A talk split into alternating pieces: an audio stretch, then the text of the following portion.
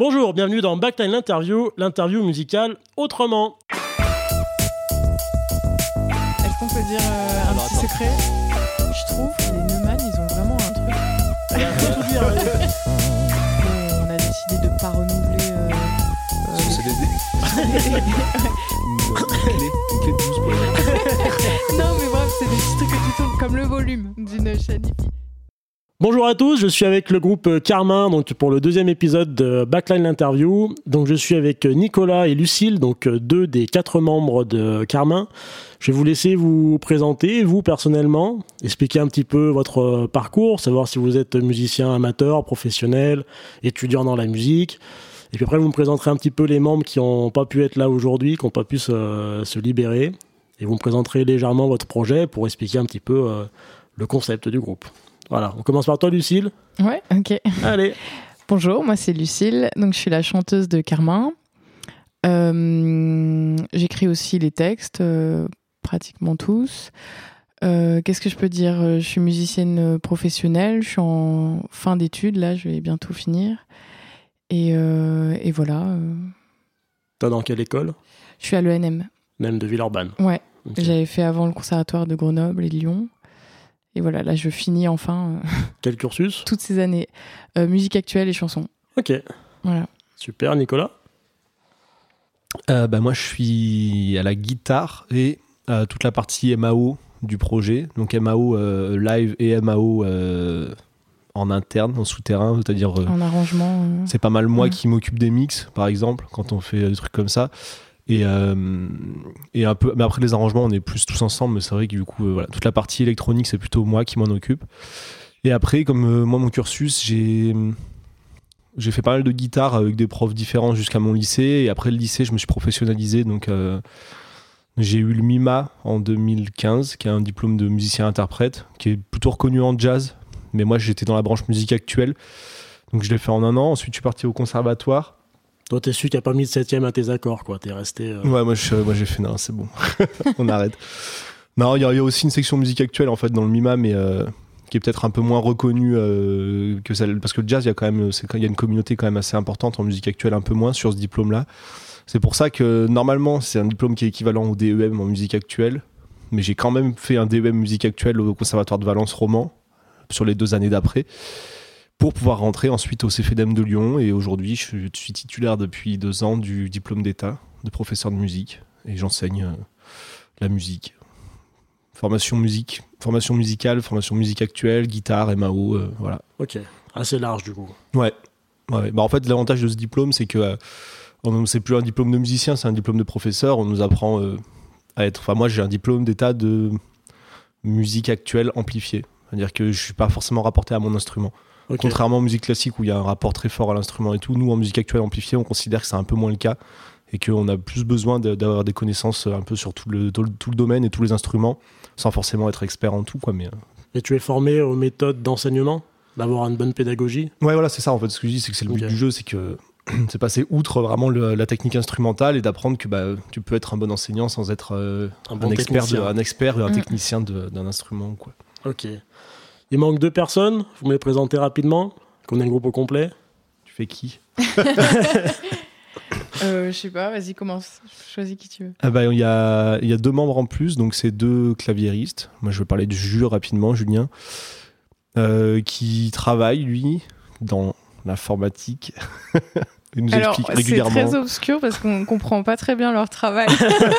Régulièrement, on leur demande de nous réexpliquer. et Ça reste On toujours un peu juste que opaque. c'est lié à l'informatique, aux ingénieurs, Ouais, et à voilà. des trucs complexes un, comme un ça. peu de management, etc. Enfin, voilà. Donc, lui, Musique amateur pour Ouais, voilà, donc lui, il a sa Ouais. boîte, en fait. Et euh, après, juste, c'est quelqu'un qui a toujours été dans la musique. Et euh, donc, pour qui ça reste, en fait, euh, une activité euh, pro bis, on va dire. Mais, euh, mais en fait, euh, du fait que tu travailles à côté, ça reste forcément une activité sur laquelle tu peux pas te consacrer à 100%. Donc, euh, mais voilà, il a quand même une volonté euh, d'être à Donf. Lui, il fait le synthé, synthé Ouais. basse. Donc, euh, il, a- il joue, il joue que le Moog, donc euh, Il qui est monophonique base ou aussi. duophonique, et qui est bassiste euh, électrique à la base, quoi. Mm. Voilà, qui oscille un peu entre les deux. Et le, le dernier membre, le quatrième membre, c'est Nicolas, du coup, qui est au synthé. Donc c'est un Korg, je crois, si je dis pas de bêtises. Korg Et, euh, Prologue, j'ai regardé ouais, les vidéos. Voilà. 8. Korg Prologue 8. Et, euh, et donc lui, euh, pareil, il a un boulot euh, de- dans à peu près dans le, la même branche que, que Jus, mais c'est assez flou pour nous. et euh, faudra les réinviter pour demander. Alors, Jus, il est vraiment dans le. Lui, il a, Jus, il a sa boîte et Nico, je crois que lui, il est. oui, il, est, dans une et boîte. il est commercial, donc euh, c'est-à-dire ouais. qu'il est moins peut-être moins dans la partie vraiment informatique pure et Mm. dure pour aller très. Ok. Ouais, sûrement nous- Voilà, mais euh, mais du coup, lui, il a fait euh, plutôt du, du clavier en fait, du piano. euh, pendant longtemps, il a été dans d'autres groupes aussi, de- des trucs de reprise et tout ça. Et, euh, et, puis, euh, et puis voilà, c'est c'est une, une deuxième activité aussi euh, pour lui. Comme beaucoup de gens, Voilà. comme énormément de personnes. Ouais. Exactement. Et Carmin, du coup, quel style? Comment vous définissez Rapidement, parce que. Électropop, Ouais, on, on dit ça. le plus simple. Ah, j'aurais dit ça aussi. Ouais, je, je pense que c'est le plus simple. C'est ouais, c'est le plus simple pour définir un peu euh, tout euh, l'univers de Carmin. Électropop. Assez groovy quand même, moi je trouve. Ouais. Ouais, en fait, c'est c'est un peu la difficulté pour euh, définir Carmin, c'est que euh, il y a en fait dans notre set live par exemple, il y a vraiment une partie qui, est- qui part complètement sur le groovy et à l'inverse, il y a une partie qui va partir presque sur un truc beaucoup plus ambiant, voire un peu un poil rock sur des moments quoi. Donc il y a un peu deux extrêmes qui se partagent un peu le qui se partagent un peu le la poire quoi. Donc euh, électropop, ça permet d'avoir un peu le- l'entre-deux. D'avoir un peu quelque chose de large. Mm. Donc moi, par rapport à votre groupe, j'aurais bien aimé aborder... euh, donc on a plein de points à aborder, hein, parce que vous... Vous êtes un groupe très intéressant. Moi, j'aime beaucoup ce que vous faites. C'est pour ça que je vous ai invité. Merci. Euh, je voulais qu'on parle un petit peu de matos. Parce que sur scène, du coup, euh, donc si jamais j'ai bien préparé, vous avez un ordinateur avec un push. Mm. Donc ce qui dit push dit euh, Ableton Live en Yes. arrière qui tourne. Vous avez deux synthés. Ouais. Ouais. Et une guitare. T'es le seul un peu acoustique. Ouais. Hein, t'es le seul. Ouais. Et une boîte à rythme. Je sais pas si c'est géré par le push, si c'est géré. Euh, c'est ouais, c'est géré par le. Enfin, C'est plus compliqué que ça. c'est ouais. Eh ben, eh ben, on va en parler. ça alors. dépend. Mais euh, ça vient de l'ordinateur en tout cas. Ok, donc j'aime- on va parler un petit peu de ça. Donc comment vous êtes, euh, comment vous fonctionnez au niveau de la gestion instrumentale des instruments? Pourquoi ces choix? J'ai envie de parler du push en premier. Je sais pas pourquoi le- ce truc m'inspire. Bah, le pouce déjà pour euh, pour expliquer rapidement ce que c'est. T'as tout Euh, ton temps. En fait, c'est. Donc, moi je, nous, moi, je travaille sur un logiciel qui s'appelle Ableton Live. Donc, moi, je suis sur la version 10. Il y a le 11 qui vient de sortir. Donc, on verra peut-être. En si promo, achetez-le maintenant. Il est un peu Ouais, moins cher. exactement. T'as pas un moi, code j'ai- promo là J'ai- pas encore sauté le pas, mais euh, il y a des trucs qui ont l'air intéressants. Euh, et en fait, le push, c'est comme un launchpad, c'est-à-dire que c'est que c'est un périphérique MIDI, mais euh, qui est en fait une, une interface totale d'Ableton, c'est-à-dire que tu peux ne pas avoir l'ordi sous les yeux, et en fait, le, le push, il a un contrôle total sur les tout optimisé en fait pour Ableton. Mm. Toutes les fonctionnalités, tous les boutons que tu pourrais avoir sur ton écran, ils y sont en vrai, En physique. enfin en physique. Ouais, tu peux toucher, de. ouais. tu peux voir tes séquences, les les clips, enfin les boucles, des trucs que tu peux enregistrer, etc. Enfin, sans avoir vraiment tout. sans avoir l'ordinateur sur scène. Exactement. Ouais. En fait, ça nous permet Enfin, d'avoir l'ordi dans ton dos, quoi. T'as pas besoin d'avoir l'ordi sous les yeux. Ouais. Tu, à aucun moment, t'as besoin d'accéder à la souris. euh. D'accord. Ça demande euh, quand même une mise en place parce qu'il y a quelques trucs qui sont à adapter, mais euh, ça permet de, voilà, de laisser l'ordi euh, qui fait entre guillemets le travail de processeur, etc. Mais c'est ton push qui est un instrument euh, de scène du coup et qui permet de de pas avoir ce truc sur la scène de l'ordi où tu vas cliquer avec sur son, ton trackpad quoi. Ouais, et puis de pas avoir à regarder un écran aussi, parce que ça, c'est vraiment le truc où tu te déconnectes complètement de, du concert, quoi. Bah, Si surtout là, sur scène. Si t'es avec un écran sur scène, ça peut être compliqué en effet. ouais. Bah, Il y a Ouais, des- ouais. il y, a des milieux où c'est un peu euh, admis, tu vois, genre euh, dans les trucs très électroniques, nous on a plein de copains qui le font, tu vois. Mm. Bah, c'est vrai que nous, on a quand même une formation, pour parler de la formation, euh, qui reste dans un esprit un peu pop, tu vois. C'est-à-dire qu'on a quand même une guitare, on est quand même quatre. tu vois. On n'a pas une formation électronique chant euh, où on est ouais. juste, par exemple, deux, comme Justice, The Blaze et tout. On a quand même un truc qui reste euh, un peu à l'ancienne dans la, for- dans la formule sur scène. Et du coup, je trouvais que ramener un ordi en aussi évident, c'était pas possible, quoi. Ouais. Vous êtes un groupe de musique euh, type, euh, type entre guillemets groupe de rock à 4 sur scène ou Mais qui font de mecs qui l'électro. font de l'électro. Ouais, D'accord. c'est ça. Du coup, vous faites quoi exactement avec ce push concrètement dans la pratique? Par exemple, c'est toi qui l'utilises. Si j'ai bien compris, tu l'utilises, euh, Lucille Ouais. et Nicolas. Toi, tu participes à la programmation un peu informatique en arrière-plan. Euh, pour la petite histoire, euh, avant on avait un batteur Mhm. et du coup euh, donc ça, tout a changé. Du coup, on a décidé de pas pas renouveler. Euh, euh, CDD. ouais. Non, mais les, Non, il est parti, voilà, ouais, il est parti et puis voilà. Et, euh, et du coup, nous, on s'est dit que ça avait du sens musicalement d'avoir euh, de la batterie électronique et plus un vrai batteur sur scène. Et, euh, et en fait, on a utilisé ce push que Nico avait. Et en fait, on a essayé de d'intégrer, enfin de trouver une façon de l'intégrer sur les morceaux qu'on avait déjà. Et du coup, on a réécrit des parties, créé des boucles, euh, essayé de de voir s'il y avait des trucs que j'enregistrais en, en live, c'est-à-dire je, je faisais vraiment la séquence avec, euh, genre comme si j'avais un pad, Ouais. je l'enregistre, ça fait une boucle, et puis ça peut faire plusieurs boucles que je lance à différents moments du morceau pour chaque partie, soit des trucs qui étaient complètement préparés, et juste c'est une séquence qui part pour tout le morceau, soit des petites interventions euh, en direct, enfin il y a vraiment plusieurs façons de faire, on va dire, selon le morceau. D'accord. Donc, Ouais. tu as, des t'as des morceaux où tu vas vraiment rejouer, par exemple, une batterie, toi, en live avec tes pads. Exactement, Poum, tchac, tchac, poum, tchac, tchac. exactement. Et tu la enregistres, boucles. ça, la- ça boucle. Exactement. Et je vais boucler. euh, Il y a des morceaux où, où tu vois, il y a plusieurs boucles qui sont faites, euh, qui sont enregistrées dès le début, et puis c'est lancé à différents moments pour, pour changer, on va dire, la structure de, de la rythmique euh, selon l'endroit du morceau, quoi. Et comment tu fais en, en physique avec ce push, justement, pour arriver à enregistrer tes boucles? C'est, Tu dis le nombre de mesures que tu veux avant de le faire c'est... Bah, ça, c'est un truc qui est, euh, que- qui est prédéfini avant. euh, Ouais, euh, je prends le relais dessus parce que Ouais. c'est moi qui m'en étais occupé. Euh, Ouais, exactement. En fait, tu as, plusieurs modes sur le push. Donc, tu as, un, un panel de boutons à droite qui te permet d'accéder à. Je crois que tu as trois modes différents. Tu as un mode qui te fait voir le, le mode vertical de live, donc c'est un des lancements de boucles. Mhm. Donc là, tu peux pas vraiment créer. C'est-à-dire que là, souvent, c'est des trucs qui vont être préexistants ou c'est pour lancer des enregistrements. Et ensuite, sinon, tu as un mode qui te permet en fait de rentrer sur du finger drumming, entre guillemets, quoi. Ou, ou alors sur du synthé en fonction de ce que tu as sur ta piste. D'accord. Du coup, ce qu'on faisait avec Lulu, c'est qu'on lançait un clip vide, donc un clip euh, de, la, de la durée qu'on voulait euh, pour le clip. Voilà, genre si on voulait deux mesures, ben, on, on avait notre clip de deux mesures, mais avec pas de son, en fait, C'est ça. Ouais. dessus. Ensuite, ensuite, en rentrant dans le mode euh, finger drumming, en gros, euh, tu lances ton enregistrement et Live a la capacité de te, de te dire euh, mon enregistrement va commencer de toute manière qu'à la- qu'au début de ma, de ma boucle.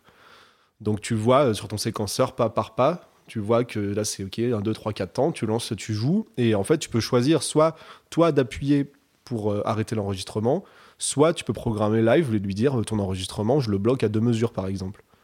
Donc en fait, c'est que de la programmation. Enfin, tu peux faire ce que tu veux et c'est juste que c'est la difficulté aussi du push, c'est que tu peux tellement faire ce que tu veux que euh, il faut quand même vraiment passer du temps pour, Mm. pour, euh, pour, euh, rendre plein de trucs logiques parce que sinon. euh, Il faut trouver sa propre méthode. Ah ouais, ouais. C'est Il n'y a, ça. il y a pas de. Enfin, moi, j'ai cherché sur internet et tout. Il n'y a, il y a pas genre euh, une manière de faire bien. Il faut juste se, se la- se le- se l'approprier, comprendre le mécanisme et ensuite, il faut faire euh, sa manière parce que. Mm. Donc vous, votre façon de faire, c'est de créer des clips vides, de la bonne longueur, et tu joues en overdub dessus, en fait, quand C'est ça. t'en- quand En gros, t'enregistres. ouais, en C'est gros. ça. Après, oui et non, parce que par exemple, on peut très bien faire. Donc, euh, je lance. En gros, quand je lance le clip vide, c'est par euh, le clip vide, il se lance par défaut.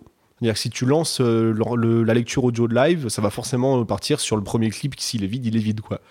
Donc là, en drumming, j'enregistre mon couplet, par exemple, tac. Et nous, ce qu'on faisait sur un morceau, c'est qu'on enregistrait le couplet, on revenait en mode session, on doublait ce clip une deuxième fois, donc sur la scène du dessous, et en fait, ensuite, on, on overdubait sur le deuxième clip pour en faire le clip du refrain, en rajoutant des Ah. trucs dessus. Ce qui nous Ouais. permettait ensuite, en mode scène, donc en mode vertical, de pouvoir, de pouvoir avoir deux clips qu'on avait préenregistrés, mais en live quand même, et d'avoir en gros le clip couplet, le clip refrain. Donc, Ouais. en Donc, ce qui permet live, d'aller un peu plus loin que juste euh, de l'overdub pur et dur sur le Ouais. moment. donc en live, ça veut dire que tu vas enregistrer ta boucle et tu vas aussi la copier sur une autre piste. Exactement. Il y, a, il y a une petite manip euh, que D'informaticien qui, que... ouais, qui euh, de trucs euh, duplicate et tout machin. Et effectivement, donc on fait cette, euh, cette première boucle. Tu peux la dupliquer autant que tu veux. Et du coup, sur, les, sur celles où tu as dupliqué, bah, tu peux rajouter des petits éléments. Et du coup, ça peut faire tes différentes parties et du coup, les différentes évolutions que, dont morceau. je te parlais de- dans ton morceau. Couplet, refrain, pont, j'en sais rien. Ok. En cas d'erreur, bon, je présume que vous êtes des très très bons musiciens, il n'y a pas de pain normalement, Non. mais imaginons, t'as un doigt qui dérape, tu fais ton finger euh, drumming, t'as un doigt qui... On, on refait. Tu peux. L'avantage, En fait, c'est que tu lui dis, mon enregistrement, il dure deux mesures. En fait, live, il va plus ou moins automatiquement, pareil, ça se programme, mais reboucler ton enregistrement. Tu le plantes sur une tourne, t'en fais une deuxième que tu fais bien, tout Ouais. simplement. Ça arrive que la première tourne, c'était pas forcément dans le clic, tu vas être un peu à côté. Bon, alors, soit, euh, nous, fait, voilà, soit tu quantises, soit tu te refais une, une boucle ou tu fais un truc bien. En Si fait. si t'as vraiment euh, ouais mais mais ça c'est un truc euh, avec les boucleurs c'est enfin c'est pareil avec les, les pédales et tout si c'est vraiment trop à côté il faut le refaire quoi même si tu perds euh, 30 secondes dans ton concert et que c'était un peu moisi sur le son franchement vaut mieux perdre les 30 Ah bah secondes oui. que pendant 3 minutes les gens ils entendent un truc qui fait bouf, un truc qui, ouais. qui tourne pas et c'est C'est- l'enfer C'est Ed Sheeran, non, qui a fait un, qui a fait un live avec sa pédale de boucle où il se, je crois, il doit manquer un, un temps. Il, il fait tout son concert en réarrangeant son, Ah non, j'ai pas vu. son truc. ok ah non j'ai pas vu mais je chercherai, je la, je retrouverai. Moi, c'est Ed Sheeran. hein, il est- Et euh, il y a, mais il y a une fonction qui est un peu magique dans live. En fait, toi, ce que tu dis, on va dire que ça, c'est en fait, c'est une plantade de son. C'est-à-dire que si tu te plantes rythmiquement, euh, nous, ce qu'on fait la plupart du temps, c'est que tu peux demander à live, une fois un truc enregistré, de le quantiser automatiquement. D'accord. Donc euh, tu vas te faire poum tchak poum tchak et ben lui euh, automatiquement il va te quantiser au pourcentage que tu veux et au, euh, à la valeur de débit que tu veux et euh, automatiquement. Donc soit tu peux le programmer pour qu'il le fasse lui, soit tu peux le- toi le faire euh, manuellement. D'accord. Donc euh, ce si qui fait exemple que ouais. même si tu es un peu à côté en temps, euh, normalement derrière euh, live il est là aussi Mm. pour rattraper un peu ton- si, ta merde. si t'as pas fait complètement de la merde si t'es genre Ouais. Bon après si Pas t'es du si dans t'es le temps. microche à côté ça va être compliqué pour lui ouais. mais Mais genre, si t'as vraiment, euh, s'il y a eu un truc de groove euh, qui est pas bien passé et que tu l'entends, tu peux lui dire de le quantiser. Ok. Mais ça, pareil, c'est au cas par cas. C'est-à-dire qu'il y a des morceaux Ouais. où on va lui dire tu le fais automatiquement, des morceaux où on s'est dit bah on aime le groove que ça peut apporter de le faire nous, mais si vraiment ça va pas, on peut le faire manuellement. Donc C'est toujours du cas par cas de toute manière. Mm. D'accord. En fait, c'est vraiment un truc euh, où il faut le tester avant pour chaque morceau. Enfin, nous, on a mis du temps où, on était ici et, tu vois, on testait des boucles et on voyait comment on pouvait les lancer, les, les quantiser ou pas, euh, euh, mettre tel effet ou pas. Enfin, tu vois, c'est vraiment. On a fait plein, plein de tests pour savoir quelle était la, façon la plus optimale de le faire sur scène et qu'il y ait moins de chances qu'on se plante et que ça soit le plus musical possible et même visuellement le, le mieux en fait. Euh, Ouais, ouais. Oui, parce qu'il faut aussi qu'en live ce soit euh, esthétique. C'est-à-dire que quand Ouais. les gens viennent vous voir, il faut que. Bref, ouais. En fait, euh, ça, ça pose la question un peu. là, en fait, on est en train de le re. En fait, là, toi, ce que dont tu parles avec Lucille qui est sur le push, c'est les live sessions qu'on a fait cet été. En fait, la formule live, elle va sûrement être un peu différente parce qu'on se rend compte que le push avec le chant, par exemple, c'est compliqué. Donc, on est en train de voir un système de pad un peu différent. Peut-être moi qui vais prendre le push et peut-être Lucille qui aura un pad de type SPDSX ou quoi. Enfin, voilà. On est D'accord. en train de euh, réfléchir à une formule où Lucille sera un peu plus libre parce que c'est quand même notre fer de lance en tant que chanteuse, tu vois. Oui, en avant-scène. On on a besoin qu'elle soit libre. En Bon, plus, on tu vois, en ça- parlera un peu plus tard. on a besoin qu'elle soit libre. Merci. ça, tu vois. Mais euh, ouais, pardon, euh, je voulais juste rebondir sur ça. En fait, le, le push, c'est des petits pads. Vraiment. euh, Ah oui. c'est- Et c'est ça qui est difficile en fait quand tu chantes. Parce que tu peux pas être euh, les yeux sur, euh, tu vois, sur tes doigts. Ouais. Il faut que tu sois sur le public ou au moins Il loin. faut, il faut Et viser, le fait quoi. que c'est petit, ouais, c'est difficile parce que t'es vite à côté, quoi. Enfin, moi, j'ai déjà été en répète, déjà été à côté, quoi, si t'es pas si Ouais. attentif euh, au niveau de la vision. En fait, c'est ça qui est, qui est difficile, c'est quand tant que chanteuse, t'es obligé de lâcher le regard. Et quand t'es musicien à côté, euh, tu regardes pas tout le temps les gens. Eh mais oui. je pense que quand t'es au chant, t'es tout le temps dans du regard, euh, pas forcément direct avec ton public, mais t'es tout le temps dans un regard. Mais t'es tout et impliqué, t'es en t'es fait. obligé de lâcher et de venir regarder le push. Et ça, en tant que chanteur ou chanteuse, c'est Ouais. ça, ça, ça crée une ambiance qui peut être un peu bizarre euh, dans le, dans Puis le ouais, live. ouais, c'est c'est dommage, tu vois, tu te mets dans ton texte, dans ton interprétation et tout, et d'un coup, bam, ça casse, un truc méga technique, On et en, après parle- tu dois on en parlera après. Je voudrais qu'on parle un peu des répètes plus Oui, tard. chef. Pas de. Pardon, chef. Il n'y a pas d'histoire de chef. Je voulais juste terminer avec le push. Donc, du coup, toi, tu t'en sers pour faire de la, des rythmiques. Mhm. Les sons, ils sortent d'où? C'est des VST C'est des drum racks euh, directement pris dans Ableton? C'est des samples que vous créez vous à côté? C'est des samples que vous reprenez? C'est euh, c'est des banques de sons. Donc moi, je Ouais, travaille qu'avec le tout drum que rack t'as, de live. ouais. parce qu'une fois de plus c'est optimisé pour le push en fait Ouais. tout marche ensemble donc euh, si je viens je pourrais prendre batterie tu vois par exemple je sais pas si ça te parle de Ouais. Native Instruments mais j'ai aucun intérêt à faire ça parce que ça me fait un VST qui tourne qui va prendre de la ressource et en plus qui est pas optimisé pour travailler avec push donc moi je travaille tout sur le drum rack directement Euh, on fait une- en gros on fait une sélection de sons moi j'ai pas mal de banques de sons déjà euh, donc il y en a déjà pas mal sur live et puis au fur et à mesure Mhm. tu t'en crées en fait des banques de sons Et il y en a qu'on tord. Ouais, on, les retravaille en fait. L'avantage, c'est que sur le drum rack. qu'on met des effets dessus, des trucs comme ça. Il y, a un peu de manières de faire. Soit sur le drum rack, déjà, tu as pas mal de possibilités de, de pitch, d'enveloppe. et si vraiment tu veux aller plus loin dans de la transformation, de la saturation et tout, tu peux soit intégrer des effets dans le drum rack, soit moi, ce que je préfère faire pour garder un peu de ressources, sur l'ordi, c'est que bah, mon son, je le mets sur une piste à part, je le traite comme je veux, je le bounce et ensuite je le remets dans mon drum rack. Ouais, donc tu, ok, tu fais tout un travail de préparation en amont. Ah ouais, tu, fais, tu fais tes exports pour avoir un fichier wave ah simplement. non, non, je peux pas me permettre d'avoir euh, d'avoir tous les traitements en mm. live et tout, c'est impossible. Ça, c'est intéressant, ouais. Justement, j'avais demandé, euh, vous avez jamais eu de soucis de ressources de, PC Non, bah non parce qu'on prépare, euh, la session en fait. Ouais. Mais en plus, c'est plus efficace comme ça, tu vois, comme parce que tu as vraiment le son que tu veux, ça va pas bouger. Parce que des fois, il y a des manips, on peut changer des effets et tout sur scène. Mais là, si tu as envie que, je sais pas, ton kick qui soit euh, tel son, bah autant que tu l'enregistres comme ça et que tu le mettes dans ton rack comme ça. Enfin, tu vois que tu t'embêtes pas avec tous les, les trucs qu'il y a en plus. Juste, juste pour expliquer, euh, pour expliquer aux auditeurs un petit peu qui connaissent peut-être pas live, dans live, il y a ce qu'on appelle des drum racks où ça fait une espèce de comme un pad virtuel avec euh, un nombre inimaginable, je crois, de pads, mais on va dire qu'il y en a 16 de base. Il y en a 16 fois. 16, euh, sûrement, un truc comme ça. Ouais, c'est un truc. En fait, ça va de moins. Euh, ça, je pense que ça va de moins 2 en, en termes de, de notes MIDI jusqu'à plus 6 ouais, ou 7. Donc, ouais, donc c'est énorme. Généralement, on va dire on va en prendre 16. Voilà. Mhm. Et en fait, bah, sur chaque pad virtuel, on peut mettre un son ou on peut mettre euh, des effets aussi, des instruments, on peut faire énormément de choses. Et quand on appuie donc sur le bouton du push, mm. ça vient déclencher en fait euh, ce pad virtuel qui enclenche toute notre euh, chaîne d'effets qu'il y a derrière. Ouais, c'est ça. Et du coup, Carmin, pour pas prendre trop de ressources d'ordinateur, fait des exports de ses sons une fois que les effets ont été, enfin, il applique tous ces effets sur un fichier Wave, comme ça, il n'y a plus besoin d'avoir les effets en live pour avoir moins de ressources utilisées sur l'ordinateur. J'espère que j'ai été clair. Oui, c'est ça. Pour les petits liveurs. Euh, est-ce que tu utilises euh, le push pour autre chose du coup que, le, que la drum? Effet de voix euh, Ouais, on a testé des effets de voix. comment on a fait ça? Oui, on avait. on, a, on a fait rentrer la voix dans la carte son et on a mis notre piste dans live de voix avec plusieurs effets appliqués. Et en fait, je peux les je peux les activer ou pas euh, sur le push. Tu as, as d'autres boutons, il n'y a pas que des pads sur le push, tu as aussi des, des molettes, je sais pas comment on appelle ça. Euh, des trucs que tu peux tourner et tout. Et des molettes, c'est des trucs, tu sais, il faut une, une, clé, une clé de 12 pour les activer. non, mais bref, c'est des petits trucs que tu tournes, comme le volume d'une chaîne Si vous voyez, s'il y avait une vidéo, vous verrez mon mouvement, vous comprendrez. Euh, et donc, tu peux demander à activer, à augmenter l'effet par exemple, on, avait mis des délais, on avait mis des filtres. Et par exemple, il y avait un filtre que, que j'ouvrais de plus en plus euh, euh, selon la partie, etc. Il y a des choses comme ça qu'on a testé qui étaient plutôt cool, euh, les délais aussi. Et c'est des effets qu'on a, qu'on a travaillé avant. Enfin, tu vois, qu'on a choisi, qu'on voulait tel ou tel délai. Et aussi, des fois, on a mis des, des minimums et des maximums d'effets, de quantité par rapport à ce qu'on voulait que, que ça rende en fait. Parce qu'on se disait, ben, le filtre, s'il va trop loin, bah là c'est moche.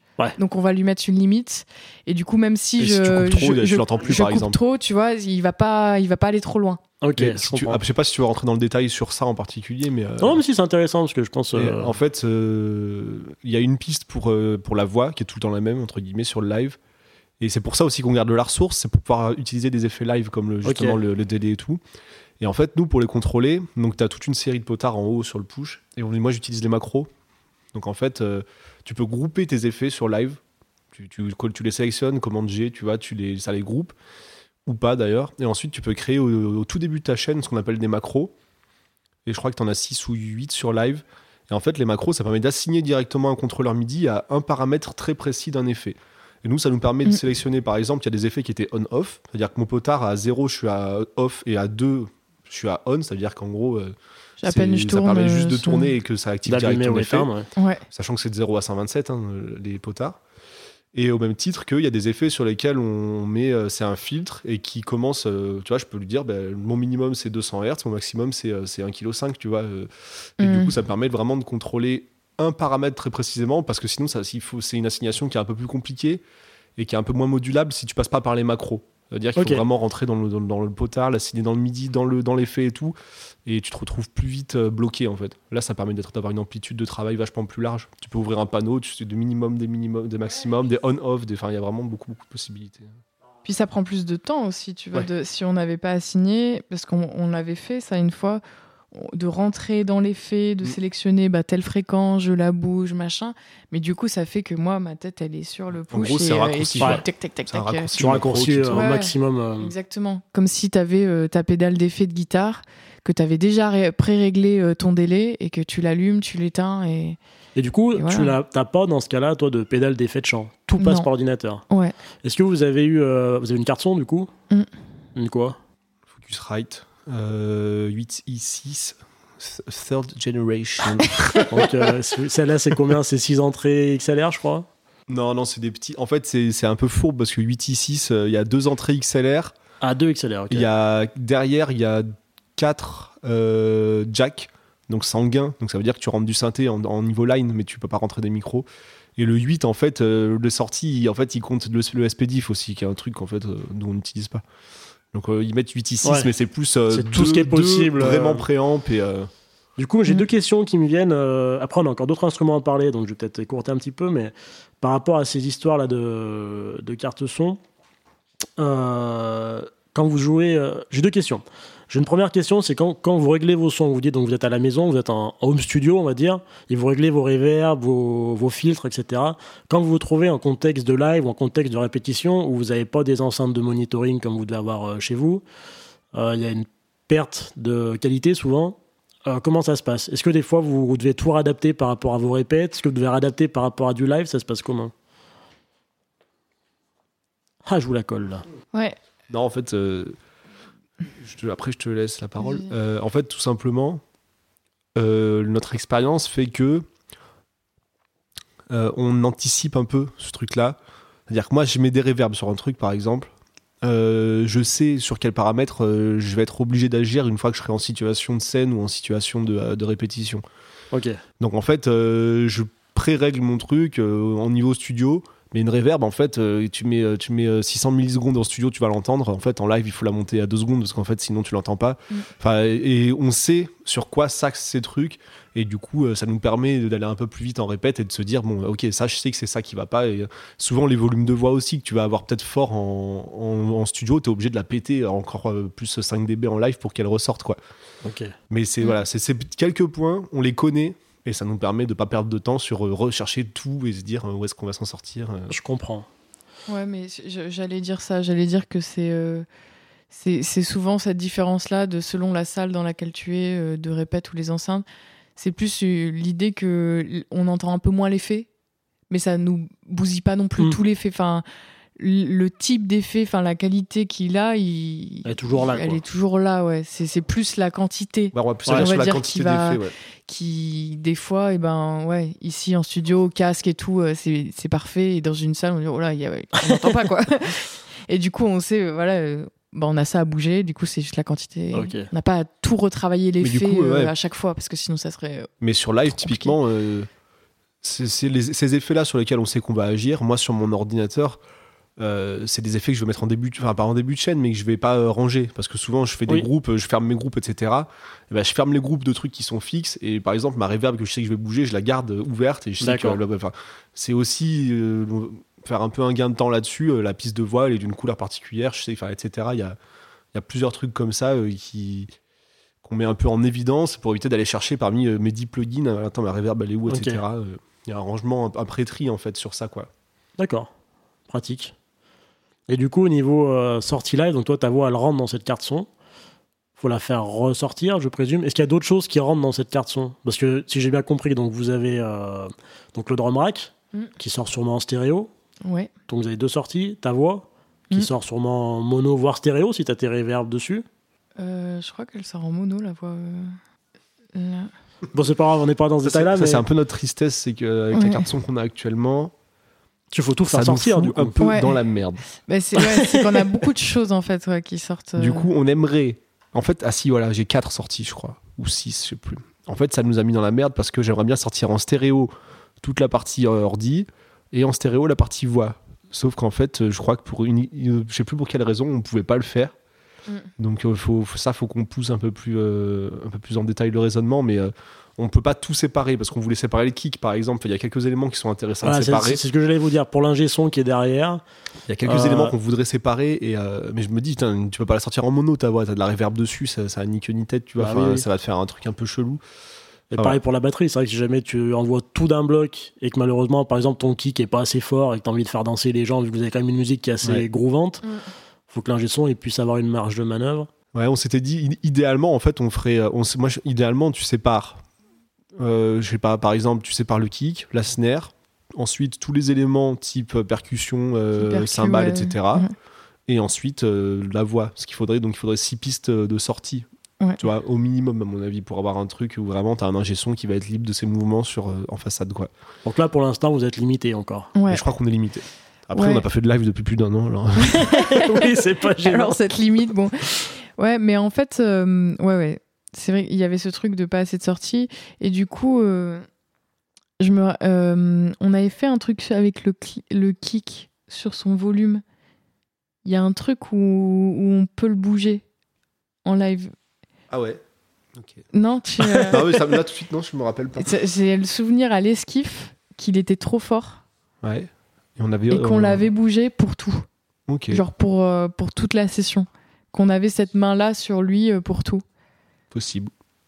Je me souviens pas, mais. euh, Bon, il y a, y des solutions, mais euh, c'est euh, c'est c'est plus complexe. Faut rentrer à l'intérieur. euh. Mm. Ouais, vous n'en êtes pas encore à ce niveau-là pour l'instant. Vous êtes encore dans la phase euh, peut-être Ouais, plus créative, encore plus. euh, Disons que le live, en fait, il monte, on le monte petit à petit, quoi. On le monte pour de vrai depuis un an à peu près. et- Mm. Mais c'est vrai que c'est un peu en stand-by parce que parce qu'on travaille sur d'autres trucs et qu'en plus euh, les lives, on n'a pas d'horizon dessus, donc euh, voilà. Pour l'instant, c'est pas la priorité du tout. Quoi. Ok. Et niveau des chœurs, du coup, vous passez pas dans la carte son. Vous êtes directement en table de mixage. euh, Non. Ouais. Ah non, sinon là, il nous faudrait, euh, faudrait des grosses grosses cartes son, quoi. Ok, bah pour l'ordinateur et le pouls, je crois qu'on a fait un bon petit tour. Ah, c'était le plus. plus long. Euh, bah, vu que tu es là avec, la- avec ta guitare, Nicolas, euh, parle-nous un petit peu justement de ton choix de guitare, tes effets. Est-ce que tu as des choses particulières que, tu es le seul à avoir sur, euh, sur la. France Sur la France. Ah. Bon, il y a quand même un petit truc que j'ai envie que tu nous parles. Ouais. C'est que tu as un. Enfin, de- dans le dernier live que j'ai vu de toi, tu es un guitariste sans ampli. Exactement. C'est mon choix. En fait, non, en fait, c'est. Don't judge him. j'ai j'ai un ampli que j'adore, mais qui pèse 50 kilos. Donc, euh, donc en fait, euh, j'ai fait le choix, surtout dans notre projet à nous, de, euh, de ne plus utiliser d'ampli euh, physique. Donc moi, j'utilise, j'ai pas mal utilisé une, une pédale de Strymon qui était sortie il y a un peu plus d'un an, euh, qui était une simulation d'ampli que j'ai revendu et je suis passé sur Line 6 qui fait le HX Stomp qui est en fait une formule réduite du Helix qui est un gros gros modélisateur d'ampli, d'effets, etc. L'avantage du HX Stomp par rapport à, la Strymon, c'est que la Strymon elle embarque trois amplis et c'est tout. La Stomp elle embarque en fait déjà plus d'amplis mais c'est pas forcément ce qui est intéressant. Elle embarque aussi des effets en plus que moi j'ai pas, tu vois, genre des phasers, des trucs comme ça que j'utilise rarement mais que c'est cool d'avoir sous la main. Ça me permet d'éviter d'acheter une pédale de phaser euh, juste pour un morceau par exemple ou un bout de morceau au milieu. euh. Ça me laisse un peu plus d'amplitude. Et en plus aussi, j'ai d'autres projets dans lesquels je fais des reprises et ça me permet d'avoir euh, de- des sons que j'ai pas besoin moi dans d'autres dans d'autres cas de figure quoi. Donc moi je travaille exclusivement sans ampli dans notre projet en plus parce que avec Carmin, en fait, euh, genre je serais le seul à avoir du son sur scène sinon.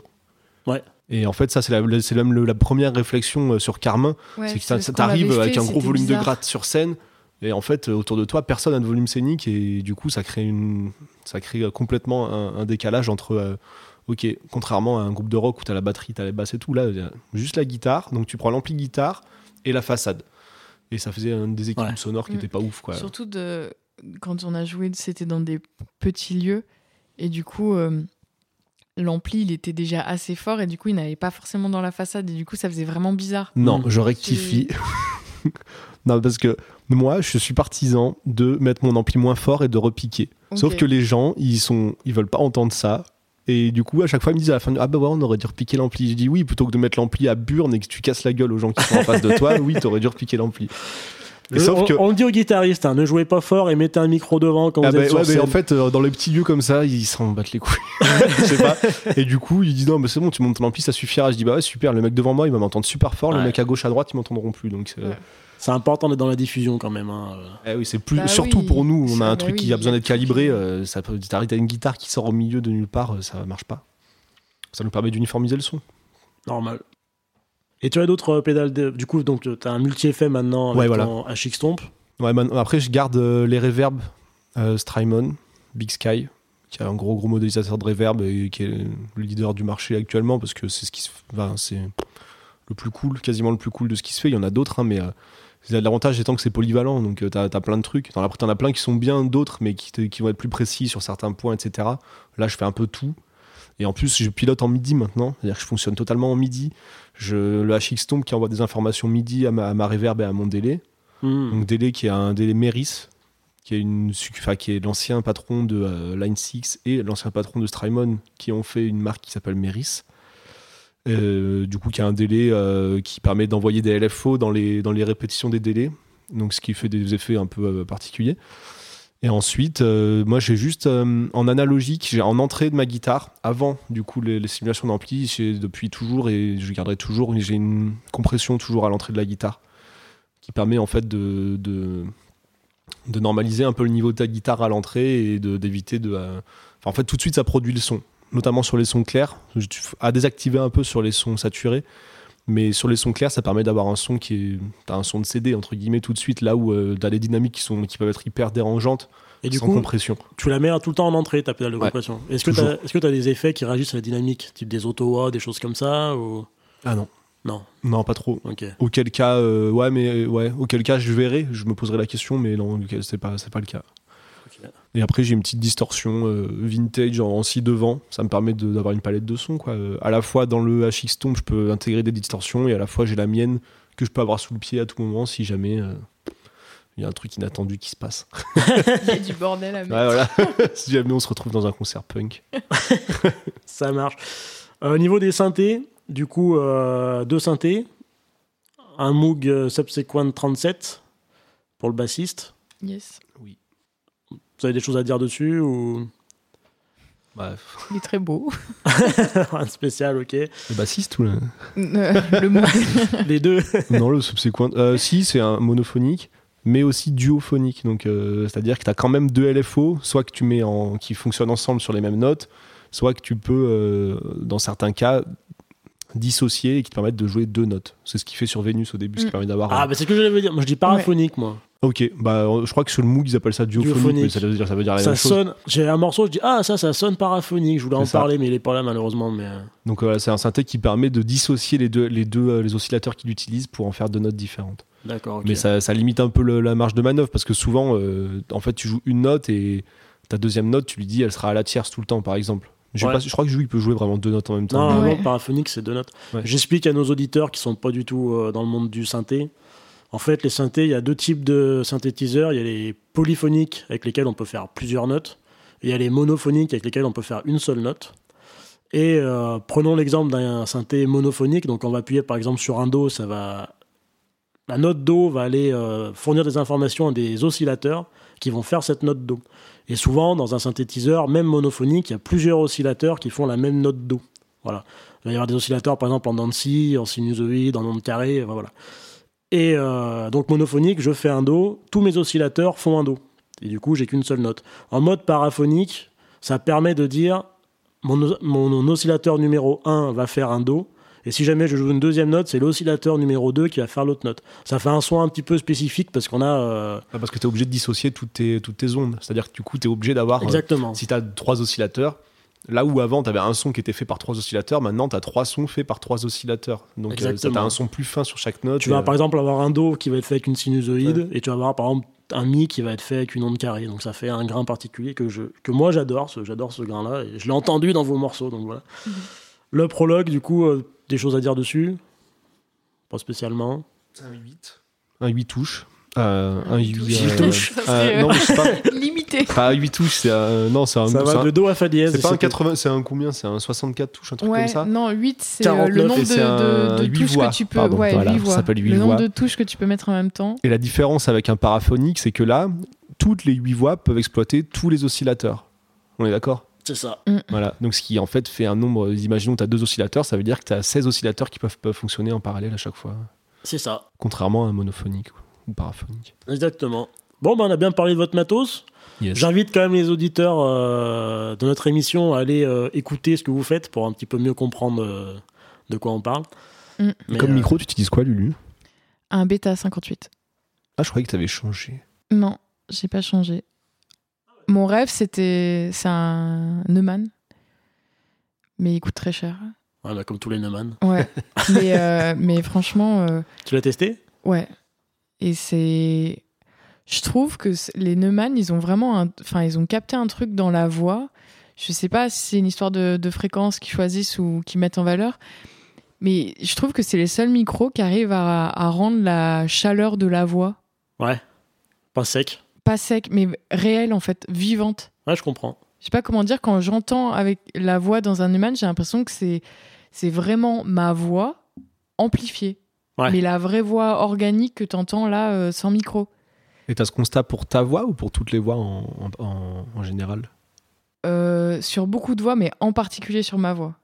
Après, je sais que les micros, de toute façon, euh, il y en a, euh, leur voix, elle passe trop bien dans un micro complètement pourri. Euh, je pense que ça dépend vraiment des ouais. fréquences qui. Quand ton micro il passe Qui, trop euh, bien sur un micro Thomann à 20 euros, t'es content. Tu te dis ouais. Ouais. mais euh, mais c'est vrai que ouais, particulièrement sur ma voix, euh, c'est, je trouve que c'est vraiment euh, ce qu'il faut. Mais le bêta, euh, en vrai, je trouve qu'il est, il est vraiment bien. Enfin, c'est euh, c'est un passe-partout, mais plus plus. Ouais. Tu vois, c'est pareil, Ouais. j'ai vraiment ce truc de ça capte ma voix en entier. Il n'y a pas des fréquences où le micro il dit oh, bah, je m'en occupe pas. Donc, donc ça, c'est agréable. Je comprends. Juste pour nos auditeurs, j'ai un bêta en ce moment même. et Lucille a un SM58. Voilà, vous entendrez les deux. les deux La sons. différence. Euh, bon, bah super. Ben, on va parler un petit peu, euh, maintenant qu'on sait un petit peu euh, quel instrument vous avez dans votre groupe, qui fait quoi. On va parler un peu de répétition. Comment ça se passe dans vos répétitions? Donc, j'ai compris qu'il y avait beaucoup de travail de préparation en amont, en MAO, notamment avec Mm. cette histoire de push, de, de sons qui viennent de live. Est-ce que le travail de MAO, vous le faites aussi avec les guitares? Est-ce que vous le faites aussi avec les chants? Est-ce que vous le faites aussi avec les synthés? Est-ce que ça, vous le voyez en répète? Qu'est-ce que vous répétez? Est-ce que vous buvez des bières en répète? Expliquez-nous un petit peu votre, votre vie en répète. ouais, ça fait beaucoup de questions. Euh, Bah, on, va, on va parler. Ben- euh, pour commencer, si jamais tu sais pas par où commencer, est-ce que vous êtes tous en MAO Quand vous faites des sessions MAO, comment ça se passe? En fait, il y a, ça dépend. il y a répète et euh. répète, on va dire. Ah, bah voilà, c'est ça que, je veux entendre. En fait, il y a des répètes où, euh, on va dire que le format répète, où on est tous les quatre dans une salle de répétition, euh, ça arrive, mais c'est pas le plus fréquent. C'est-à-dire que euh, ça nous arrive euh, récemment, ça nous, enfin récemment, ça fait longtemps qu'on n'a pas répété parce que euh, voilà quoi, Covid. Mais euh, mais quand on a répété dernièrement, c'était pour monter le live et euh, c'était un peu la finalisation de nos étapes de répétition parce que c'était on répétait à quatre et pour euh, rendre euh, tout logique entre guillemets. Ouais. Mais en fait, en amont, mouvement. il y a eu, euh, je pense, du travail de chacun et du travail par équipe, un peu de euh, justement montage du projet live. Toi, peut-être des trucs aussi au chant avec les gars. Je sais plus si tu avais fait des trucs. Ouais, les, les chœurs aussi. En Ouais, c'est ça. En fait, le- ouais, les, les répètes où on est vraiment dans une salle, euh, enfin tous ensemble, c'est vraiment pour euh, comme si on faisait un filage, quoi. D'accord. Sinon, Et- c'est des ateliers plutôt. Ouais, sinon c'est vraiment des sessions de travail où, où là justement on va travailler le son de chaque chose, euh, qui, qui va lancer quoi, etc. Alors, vous avez quel type, justement, par exemple, d'atelier? On a l'atelier Push. euh, Push, qui est un atelier assez prépondérant quand même, parce que ça prend un temps fou. On a l'atelier composition, ou alors travail euh, chez l'un, chez l'autre. En fait, on fait, en ce moment, on fait beaucoup de ça aussi. Ça rentre un peu dans, la, dans le cadre de la répète, parce que voilà, on se retrouve tous et on travaille sur euh, du son, sur, de la- sur des idées et tout. Mm. On a des répètes de chant, des fois. On fait juste des chœurs. Euh, ensuite, on a les répètes perso, quoi. Travail personnel, euh, chacun révise Mm. son truc, mais là, c'est chacun fait comme il veut, quoi. Ouais. Il y a beaucoup de d'arrangements aussi. Ouais. Enfin, Ah ouais. c'est euh, ça, c'est quelque chose qui est, qui est très présent pour nous parce que bah, parce qu'en fait, c'est très arrangé. Enfin, c'est très produit. Quoi. Dans vos morceaux, c'est ça. Moi, je trouve que c'est quand même très produit. Il y a quand même Ouais. beaucoup de. Enfin, les morceaux que j'ai écoutés, c'est ceux qui sont écoutables sur, euh, sur YouTube. Je vous, ça. je vous ai vu en live, mais j'avoue, c'est il y a longtemps, donc je me rappelle pas tous les morceaux. Mais ceux qui sont sur YouTube sont assez longs, globalement. Il y a plusieurs Ouais, univers. C'est ça. Il y a plusieurs parties. Il y a des évolutions un peu tout le temps. Et puis, il y a plein de petits éléments partout, en fait. Bah, c'est ça. Donc, comment vous faites, euh, du coup, vu que vous faites des ateliers, pour justement arriver à faire ce niveau d'arrangement euh, assez chouette, en étant euh, jamais à 4, si j'ai bien compris? On n'est pas jamais à 4. Mais euh, en fait, c'est plus. euh, C'est plus un truc de logistique. En fait, je pense que si on pouvait tout le temps être à 4, euh, on le ferait. Mais euh, c'est euh, au vu des emplois du temps de tout le monde. euh, Enfin, la gestion dans un groupe, c'est difficile. Enfin, d'être tout- d'avoir le même emploi du temps et tout ça, ça n'existe pas. Donc, euh, donc, pour avancer, on fait des sessions pas à 4. Ok. Disons qu'on annule rarement une répète parce qu'il y en a un qui peut pas au dernier moment parce que Ouais, sinon, on se verrait jamais, en plus, fait. en fait. Ouais. Et Enfin voilà, c'est on est obligé de, euh, d'avancer en fait euh, coûte que coûte entre guillemets même si on n'avance pas ultra vite mais si, Ouais, mais si ça, à chaque c'est- fois qu'on n'est pas tous à les groupes, 4 en fait. si à chaque fois qu'on n'est pas à 4 on se dit on bosse pas on bosse pas du tout quoi. Du coup, on, on on- on s'est on, on s'est vraiment dit bon bah s'il y a pas les quatre personnes, c'est pas grave. Par contre, s'il y a une des quatre personnes qui dit ce truc-là que vous avez composé, j'aime pas, et ben euh, ça, enfin bon c'est argumenté, mais euh, Ça bah, ça, pas. ça, ça- ça rentre pas quoi, ça sera enlevé, Ouais. modifié. D'accord. ouais, c'est donc- plus ça, c'est tout ce qui est euh, euh, validé, il faut que ça soit tout le monde. Mais par contre, dans, dans la session de on se creuse la tête, on teste des trucs et tout, il n'y a pas forcément les quatre personnes qui sont présentes. D'accord. Mais après, pour venir un peu dans le détail sur le, le fonctionnement de la répétition, souvent, en fait, euh, je parle sur les derniers lives, parce qu'avant c'était un peu différent, mais là, sur le dernier live qu'on est en train de monter, il y a eu beaucoup de préparation du push en amont, donc on a, fait, qu'on a commencé cet été avec Lucille, vu que c'est elle qui l'utilisait, et qu'ensuite, moi, j'ai pris le relais parce que c'est moi qui vais l'utiliser.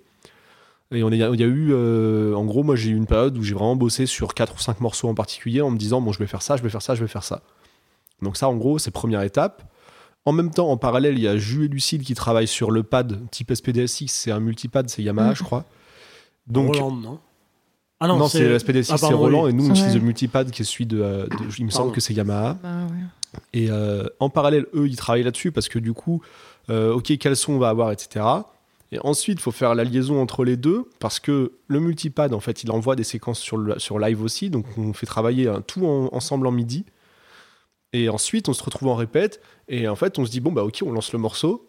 Et puis, en fait, en général, au bout de 20 secondes, ça marche plus. Et du coup, en fait, c'est un travail. En fait, euh, c'est marche par marche. Tu montes ton truc. Et en fait, Ouais. tu t'arrêtes bah, toutes les 20 secondes du morceau s'il faut pour dire, alors ça, ça marche pas. Euh, ça, ça marche pas techniquement. Euh, Ça, ça marche pas entre nous parce qu'en fait, on est trop dans la concentration ou parce que ça marche pas. C'est comme ça des fois. Donc en fait, il y a toute la préparation et il y a toute la déconstruction ensuite, euh, par ailleurs, ensuite, parce que eh ben, on se retrouve en répète sur des trucs qui, qui techniquement en fait vont bloquer ou euh, qui, qui humainement vont faire qu'on va être trop concentré et qu'on va pas arriver à, à se rentrer dans le, dans le live vraiment. Ça, c'est un truc qui est assez fréquent dans les groupes un petit peu euh, électro. C'est le fait de composer en MAO. Donc, on va tenter des choses qui sont géniales et quand on doit le faire en live, on se retrouve en fait avec euh, pas suffisamment de doigts, pas suffisamment de pistes, pas suffisamment d'instruments. Ah, c'est pas Ouais. tant ça. Enfin, moi, moi, ce que je veux dire, c'était pas tant ça. C'est plus que moi, dans la logistique push, euh, bah, disons que des fois, il y a des envois MIDI en particulier qui vont pas marcher, qu'il faut adapter sur le, sur le Yamaha. Parce que bah, il y en a un qui commence à 0, l'autre qui commence à 1, tu vois, sur 127. Ça, Ok, c'est la joie du midi, par exemple. Et ce que je veux dire, c'est plus ça, c'est plus ce côté-là. Ah bah en fait, je me rends compte que cet envoi-là, je suis obligé de l'automatiser parce que euh, c'est un moment où je joue de la guitare, j'avais oublié, tu vois, quand je l'ai fait avant. Et euh, en général, on sait ce qu'on joue et c'est des trucs vu qu'en fait vu que c'est des morceaux qu'on a joués et qu'on compose et qu'on est obligé de jouer à un moment quand même et qu'en plus souvent on a fait avec notre batteur avant, c'est quand même des morceaux qu'on sait jouer en live. Donc le problème il se pose plus sur le, le déroulement euh, MAO du push etc. sur voir euh, par exemple, eh ben, souvent, euh, le, c'est le Yamaha qui va envoyer des séquences quand moi je peux pas l'envoyer, je suis à la guitare. Et ben en fait, il faut assigner d'une certaine manière à Ableton. Ableton, qui quand tu le lances, elle va pas forcément re- ressourcer ses MIDI. Du coup, tu es obligé de lui relancer l'information MIDI. Enfin, il y a des trucs comme ça. Et on est vraiment, c'est hyper empirique. On travaille à l'expérience. Et du coup, euh, on a tous notre expérience sur des trucs en particulier, mais on se retrouve des fois face à des murs de ben, ben merde, comment ça marche Ouais. Et en Mm. fait, c'est plutôt ça qu'on est obligé de surmonter plutôt qu'un niveau technique, même s'il y a des trucs des fois, notamment les chœurs où des fois on est à la ramasse, tu vois.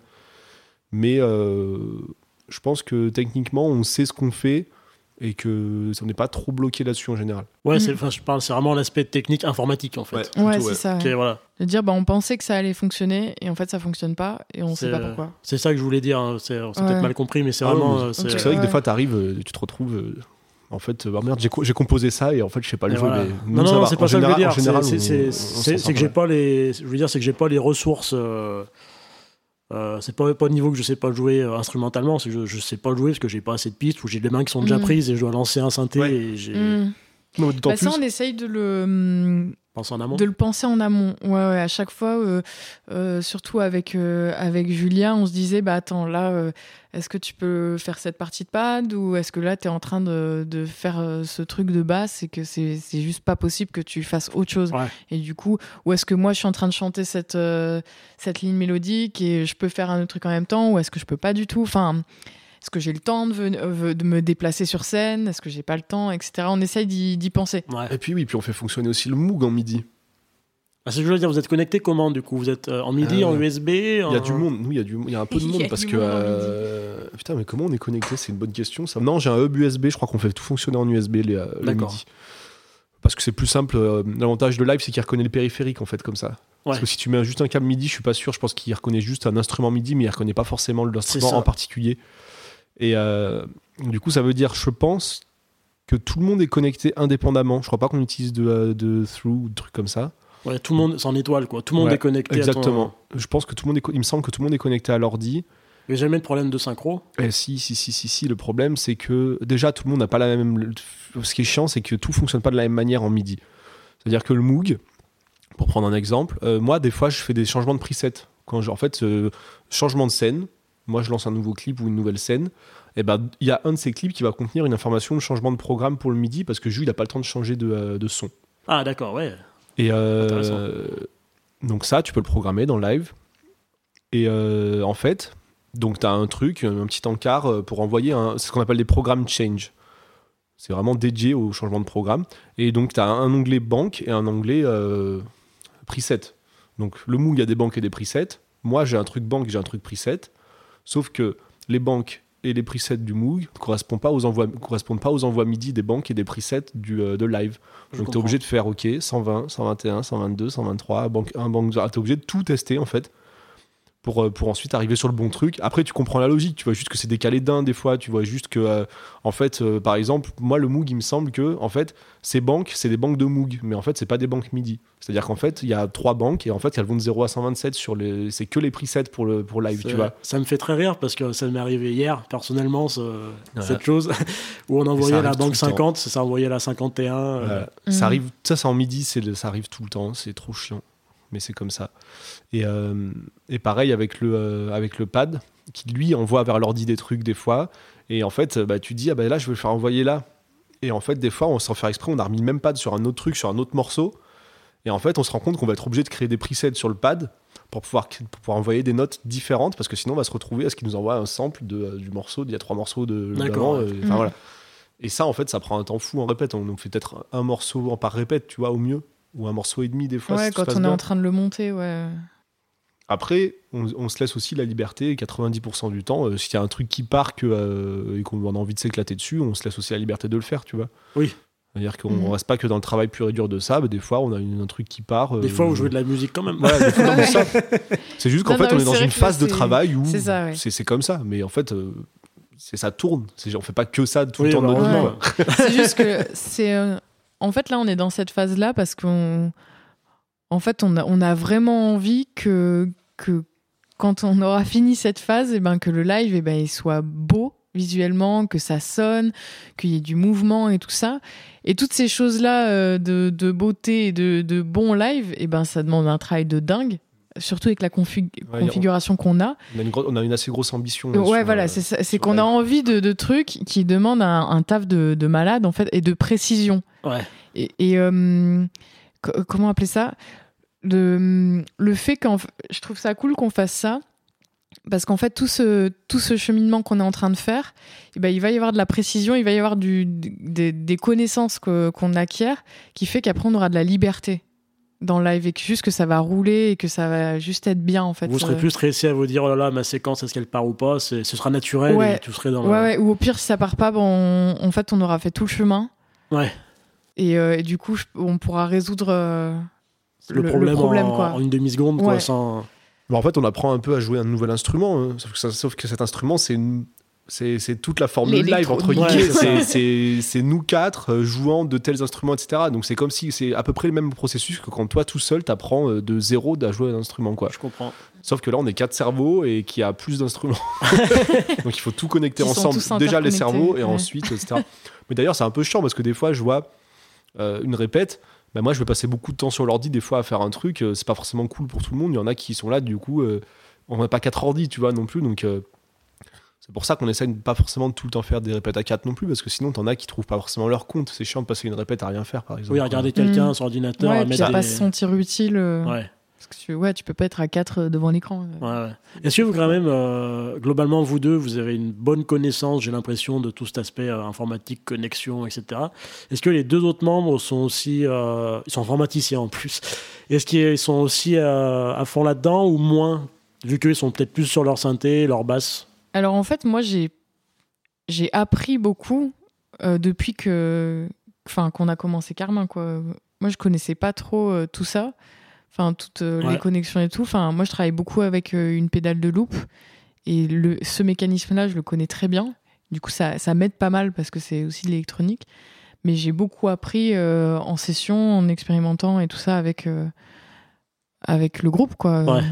Ouais. Après, Jus, euh, C'est si- Jus euh, connaît Jus, beaucoup s'y de choses. connaît pas mal parce que lui, il bosse, mais il bossait surtout en home studio sur Studio One, donc vraiment en mode plus euh, home studio, quoi. Et moi, ça faisait déjà euh, 3-4 ans que j'étais sur live, donc euh, c'est moi qui suis arrivé avec un peu de bagage technique sur live, et ensuite qu'on a expérimenté ensemble sur euh, justement ces pro- nouvelles problématiques de euh, live, parce que moi, je l'ai utilisé pas mal en studio aussi avant, et Ouais. pas forcément en, condition live, donc c'est euh, une autre approche, quoi. C'est quand même un des plus puissants logiciels live. hein, euh, En live, je parle. hein. Ah ouais, ouais. Il n'y a Ouais, pas trop d'équivalent. Hein. Studio One a essayé de faire quelque chose, là, j'ai vu. Il n'y a pas d'équivalent ouais, sur le. Ouais, non. sur la En fait, c'est l'avantage de live, c'est que c'est puissant. Tu peux faire ce que tu veux en fait. C'est-à-dire que limite, tu as des trucs, c'est tu peux faire du code des fois. Avec Max Pro Live, tu peux vraiment, vraiment faire ce que tu veux. Et, euh, juste Et surtout- moche, quoi. et surtout, et ouais, mais pourquoi c'est moche? Parce que c'est léger. Parce qu'en fait, ça permet d'avoir un logiciel qui tourne en live et qui ne bouffe pas 90% Ouais. de ton processeur dès que tu envoies une piste. En fait, c'est ça. C'est Mm. pour ça aussi qu'il n'y a pas un- une interface graphique qui est super poussée comme un Logic ou quoi. Ouais. C'est ce qui permet d'avoir un, un truc live hyper stable. Non, puis ils sont puissants. Moi, je trouve les plugins de base de, de live. Ah ouais, euh, c'est moi, le le- Non mais il y a plein de trucs. leur hein. reverb, moi, je trouve, elles sont fabuleuses. Ouais. Ouais, non, mais c'est aussi un des avantages de live, c'est que en natif, t'as beaucoup, beaucoup de trucs euh, qui sont. Enfin, tu peux arriver euh, juste en full natif et Ah faire ouais, des trucs qui ont de la gueule, quoi. badass. Et du coup, euh, par rapport donc au répète, vous avez fait des résidences un peu de scène ou pas encore euh, par rapport à votre niveau d'avancement? Vous êtes encore à l'aspect euh, jeu musical, j'ai l'impression? L'aspect scénique pur, comme tu disais, ouais. genre pour être. Ouais. Enfin, vous avez, vous avez un peu réfléchi, toi tu veux te séparer un peu du push en tant que chanteuse Ouais. pour être un peu plus en avant. Bah, on en, on en parle tout le temps en fait de tout ça. On, on cogite tout le temps sur Ouais. ce truc-là. euh, Sur, euh, on a des envies assez précises, mais c'est vrai qu'en fait, euh, le souci, c'est euh, vu notre configuration, on peut pas juste débarquer sur une scène et dire on va faire, on va travailler la scénographie si on n'a pas bossé avant la technique, parce que sinon ça. Ça marchera pas en fait. Enfin, il y aura pas de son, quoi. ou, ou pourri. C'est vrai que c'est un peu la euh, frustration de l'électronique, quoi. Parce que quand tu fais du rock and roll euh, ou même du punk, tu vois, t'arrives, même en sachant pas très bien jouer d'un instrument, tu peux arriver et, faire vite des trucs. Ouais, faire de la. Et du coup, là, on est, on est dans cet entre-deux où on y pense beaucoup, on essaye de, de faire en sorte de l'intégrer. De, tu vois, qu'il y aura Ouais. du mouvement sur scène, qu'il y aura tel ou tel truc qui va se passer. Mais en même temps, on est contraint par ce truc technique où tout n'est pas résolu. Ouais, donc vous êtes. euh, Voilà, et du coup, on est en entre-deux. On a une, une résidence qui, qui nous attend au Jack Jack euh, depuis un certain temps. Mais euh, Ouais. Et en fait, il y a un peu un dilemme de. euh, En fait, on pourrait très bien faire des backing tracks, quoi. On Mhm. pourrait très bien avoir un backing track du morceau, on se casse et on joue dessus, nous. Et en fait, on en a un peu fait l'expérience et, euh, et c'est pas marrant, quoi. Enfin, juste en live, Ouais. en fait, euh, t'as pas de latitude, t'as t'as pas de Puis, enfin, même, tu vois, ne serait-ce que, par exemple, moi, quand je suis au push, euh, en fait, je pourrais très bien dire, euh, bah, j'en lance qu'un truc au début, mais en fait, euh, dans l'énergie que tu as, dans l'énergie que tu transmets, de pouvoir, toi, avoir la même mise sur je lance le refrain, entre guillemets, c'est juste ça, et ça changerait rien en termes de son, que Ouais. ce soit lancé tout seul. Mais ça, en fait, ça lance une énergie euh, qui est pas de ce qu'on a pu expérimenter. Entre nous, en tout cas, c'est ça change radicalement la donne, quoi. Ouais. Ouais. Il y aura moins cet aspect humain entre vous, de se faire confiance, dire allez, celui-là, il faut. Bah, c'est ça. Ouais, Parce mais que ça, le backing track, bon, tu joues. C'est, ça manque un peu d'un truc euh, qui nous, Ouais. qui nous, euh, comment dire, qui nous bah, motive, de, de quoi. groupe, enfin de cohésion en fait. Mais ça, on l'a vu à la dernière répète Ouais. où, euh, où là, du coup, on était, on avait tout le, le nouveau setup et où fallait vraiment qu'on soit en connexion parce que s'il y en a un qui merde, tout merdait. Et en fait, ça rendait vachement mieux parce qu'on était tous ensemble dans le dans la même énergie pour le même objectif, Ouais. que ça marche et que ça sonne bien. Alors qu'avant, on était un peu plus posé et euh, juste le truc qui tournait, on savait que ça allait marcher. Ouais. Mais du coup, en fait, euh, on n'était pas en danger. Vous avez pas le Et petit je pense stress. que, ouais, euh, mais je pense que sur scène, il faut être. Il y a ce petit truc de danger qui te maintient vivant, quoi, qui te maintient présent. Ouais. En fait, la question se pose. Enfin, franchement, je serais curieux de voir en live, euh, sonorement, en fait, euh, nous, ce qu'on a apporté, ça va pas changer tant que ça la donne au final. Ouais, mais le fait que notre Mais- présence mais elle en fait, est ça met à la fois, ça ça, va changer. fait- ça met l'énergie. Ça en va fait. changer En fait, notre, nous- notre façon de jouer. Je pense qu'il y a deux trucs qui vont changer, c'est l'énergie qu'il y aura sur scène, et en fait, de deux, on est obligé de repenser euh, l'arrangement de nos morceaux, parce qu'il y a des trucs qui marchent pas comme on le fait actuellement, Ouais. et en fait, ça rend un truc euh, qui humanise, parce que du coup, tu, peux, tu fais pas ce que tu veux. Es obligé, tu travailles avec des contraintes, et du coup, euh, nos morceaux, ils se retrouvent un petit peu changés, et ça se trouve, c'est ces petits peu qui vont faire qu'on va se retrouver avec un truc où ça va paraître plus fluide, à mon avis. C'est ce qu'on a l'impression qu'on avait en live, en, en, en Mhm. répétant. C'est ouais. que la contrainte améliore la créativité. des fois. Exactement. Ouais. Regardez Django Reinhardt, un doigt en moins. Vous avez des trucs bien. Euh, ok, bah du coup, on va parler un petit peu de. Comme vous voulez, soit on parle de votre station studio pour votre EP à venir, si j'ai bien compris. Ah, c'est Mhm. secret, c'est en exclusivité. Soit on parle un petit peu des clips que vous avez sur YouTube et des morceaux. euh, De toute façon, j'ai envie qu'on parle des deux, mais comme vous voulez, lequel en premier? Bah, les, les lives, non? Ouais, sûr. le live session. C'est Lulu qui s'en est live trop mal, session? Eh bah allez. Jingle. Jingle, live session. Ah, j'ai, plus, j'ai des jingles en réserve, mais pas maintenant. Euh, donc la live session, donc vous avez enregistré le morceau euh, Prince ou Prince. Celle-ci, ok. J'ai envie Ouais. de leur parler de celle-là.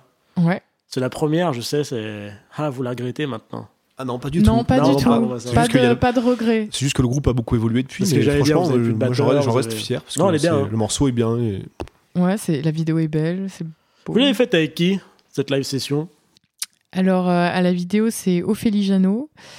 Et euh, au son, c'est Eddie Pascal. Pascal. Pascal. Voilà, j'allais dire. Et c'est un c'est un partenariat spécifique. Ils avaient eux quelque chose. Enfin le la live session quand vous l'avez annoncé, c'était euh, qu'il y en a d'autres d'autres groupes ou c'est juste euh, vous qui Non, avez- c'était nous qui les vous. avons contactés. Donc, Eddie, c'est c'est lui qui nous fait le son. euh, Bah, en fait, c'est bah, c'est c'est Euh, un copain à moi, Eddie, que oui, je connais voilà. depuis, euh, depuis quelques années, c'est pour ça. Et, Et- et Ophélie, c'est sa copine. Voilà. Ok. Comment ça s'est passé alors? Où c'était? Le lieu est beau? Ouais, c'est très beau. C'est euh, c'est une salle euh, au CFEDEM. Ouais. Donc là où RPZ. Nico il, il a étudié. Et, euh, et du coup, on a. Enfin, c'est une vraie live session. On a vraiment. Enfin, l'enregistrement était. Enfin, on a enregistré quoi, ce jour-là. Ouais, voilà. Je vais vous demander parce que je- vous vous avez pas de casque dans Non. cette vidéo. Comment vous avez fait? J'avais des retours. Ah. Exactement. Euh, Est-ce qu'on peut dire euh, Euh, un alors, petit attends. secret? Faut tout dire. C'était cette live session, c'était un peu exceptionnel quand même. En fait, déjà, faut savoir que en fait, euh, moi, j'ai fait fermer le CFEDEM pendant une journée en fait, pour ça. ok. Parce que normalement, le Il CFEDEM, non mais ça, normalement, le CFEDEM, c'est un, c'est un peu particulier parce que c'est un lieu où quand t'es étudiant, euh, n'importe qui peut venir de 8h à 22h tous les jours. Enfin, c'est hyper libre, tu vois. Et donc c'était un peu exceptionnel parce que normalement, c'est pas trop le but du jeu de venir et de, de solliciter De tout le bâtiment pour toi tout seul parce que ben c'est pas l'esprit forcément. Après ça, va, c'était une fois, euh, voilà, donc ça, ça l'a fait. T'as le bras long toi. hein. Mais euh, bah non, c'est juste que j'étais étudiant là-bas, du coup. enfin, où je l'ai fait comme d'autres étudiants auraient pu le faire. Mais du coup, euh, on a commencé à installer le soir et en fait, on, je pensais pas, tu vois, mais Eddie il s'est ramené avec la table de mixage et tout, donc on a dû installer la régie dans la salle d'à côté. Enfin, il y a vraiment, on se rend pas compte, mais il y a eu un bordel monstre. Ouais. Il y avait vraiment un bordel monstrueux. Et euh, donc on a dû ramener, enfin Jules a ramené son ordi, sa tour, tu vois, un ordi fixe et tout. Enfin c'était vraiment, franchement c'était le bordel. Et euh, donc il a ramené la table, il y avait l'ordi, on a tout installé dans une salle à côté en mode régie. Donc tout ramené, il avait les passes câbles et tout jusque dans la salle. Et Ophélie, elle avait installé toutes les lumières, donc il y avait quand même pas mal de lumière aussi. Mm. Et on a dû, on a dû débarrasser toute la salle. aussi. Parce que la salle, il y avait un, il y avait un piano à queue et tout, donc il a fallu, fallu tout enlever. Et, euh, et en plus, ils avaient ramené le travelling, ils avaient fait un travelling fait maison euh, avec des rails et tout. Enfin, c'était Ouais. Mais qui marche c'était bien. hein. assez fat Enfin, comme qui- organisation ouais. en vrai. Et, mais c'était très Et cool. du coup, il y avait deux retours pour le son. Ouais. et on s'est et, dit, c'était pas euh, si grave. Enfin, il faut forcément qu'il y ait du son quelque Ouais, part. voilà, quoi. il fallait Bah qu'il y ait ouais. du son, on voulait pas être au casque. Et ça aurait été compliqué en plus, vu comment on était. Ouais. Je sais pas où on aurait foutu les fils. Enfin, on les aurait branchés où. Et euh, et il y a juste eu un souci quand on a, quand on a réécouté les prises, c'était la voix. En fait, la voix, le micro-voix, il, il a tout pris, quoi. Bah ouais. Et il a, il a pris la batterie, il a pris. euh, etc. Donc, euh, quand, euh, quand Eddie il a commencé à mixer, euh, en fait, c'était marrant parce qu'on on a écouté, tu vas, écoutes le mix sans la voix. Parfait le son. Tu rajoutes la voix. scandale. C'était un enfer. Mais vraiment scandale. Et impossible à, à bouger. Et à- t'as pas eu envie de la faire en re refaire tout Bah, du coup, on a. Vu qu'il avait, il a, il a tenté mille trucs et c'était jamais bien, du coup, on a réenregistré la voix plus tard. D'accord. En fait, c'est vrai qu'on n'a pas eu ce problème avec les autres micros parce que par exemple, le micro, enfin, la guitare comme la. En fait, déjà, on a deux synthés, donc euh, Oui. pas de problème de repisse. Bah non. Et euh, la guitare comme la batterie, c'est des volumes sonores élevés, donc des gains faibles, et en plus, c'est des micros d'hyper proximité. Ouais. Donc en fait, t'as pas, de- genre à aucun moment, la ch- le chant il va repisser dans, la, dans les micros de la batterie, Bah tu oui, vois. oui. Bah, non, Au pire, un peu dans les overheads, mais voilà. Mais par contre, le micro. Et en plus, nous, mais le fait est que nous, on s'était mis dans une position où en plus, le micro chantait comme ça. T'avais Bah la oui, il y batterie, avait la batterie guitare. derrière. ouais. Enfin, c'était. euh, c'était ça marchait pas. Ouais, comme ça. c'était- il y avait- Donc c'était pas. ça- en fait, c'était pas euh, qu'on voulait absolument faire des re de voix, mais c'est juste que euh, en fait, Non, ça marchait début, pas euh, euh, autrement, quoi. Ouais, Ouais. on pas eu le choix. Il Moi, aurait fallu qu'il y ait une, un plexi ou un truc devant la batterie, mais du coup, au niveau de la vidéo, c'est vachement moins beau. euh. Ouais, ou sinon, comme tu disais, full casque ou hier, et puis. euh, Ouais. mais là, comme ça, ça marchait pas.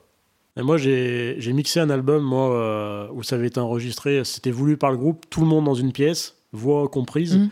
Et effectivement, j'ai mixé euh, une grande partie de la batterie. Et à la fin, bah, j'ai rajouté ma voix. J'avais un grain que j'aimais bien. Au final, il y a un grain que, que j'aime bien. Mais je me suis dit, tiens, c'est marrant parce que la batterie, elle a quand même un certain son que j'avais pas tout à l'heure. Et en fait, les trois quarts du Ah. son de la batterie qu'on entend dans l'album, c'est le son de la, batterie qui sort dans la voix. Dans Et la ça, voix- c'est- bah ouais. Bon, moi, c'était un morceau, c'était un groupe acoustique. Donc, du coup, c'était peut-être moins gênant. Là, dans l'électro, c'est vrai que ça peut être. Moi, euh, c'est ce qui me fait dire qu'à mon avis, dans. À mon avis, 95%, de- de la- 95% des live sessions qu'on voit, euh, à mon avis, les, les- les chants, ils sont jamais, jamais faits en live. Sur un, ch- un chant qui est propre et qui est net, ce sera- c'est impossible de le faire dans une pièce où il y a la batterie ou enfin c'est. Ouais. Mais je trouve Moi, j'y crois pas trop, franchement. Ça s'entend. Moi, depuis- après cette expérience, du coup, en voyant d'autres live sessions de d'autres gens, même euh, des gens connus et tout, quand tu écoutes vraiment précisément la voix, tu sais que, que ça a été enregistré, a été toute seule. Enfin, Ouais. tu l'entends. La, la proximité, la qualité de la proximité de la voix, impossible de l'avoir euh, Ouais. avec euh, d'autres gonzes derrière qui jouent. hein. Je vais essayer d'interviewer un de ces quatre euh, des studios qui font des sessions live. Mm. Je crois qu'il y a, il y a Microcosme, il me semble, qui en fait sur Villeurbanne. Ou... Je vais essayer de Ouais, voir ouais, un peu mais leur ils sont au méthode, casque, euh, hein. Ils sont au casque dans les Ouais, sessions. de- c'est euh, le Jafar Studio qui avait fait. euh, je sais pas si t'as vu Ouais, c'est sessions. c'est à eux que je pense. Ouais, et ben euh, ils, Ah, sont, au casque. Bah, Ah, après, ouais. au casque, tu prends quand même des problématiques de repisse euh, si t'es dans la même pièce. Peu importe le casque Oui, ou pas. si t'as un Nous, la. Ouais. la repisse, le problème n'était pas tant des retours que de la batterie. hein.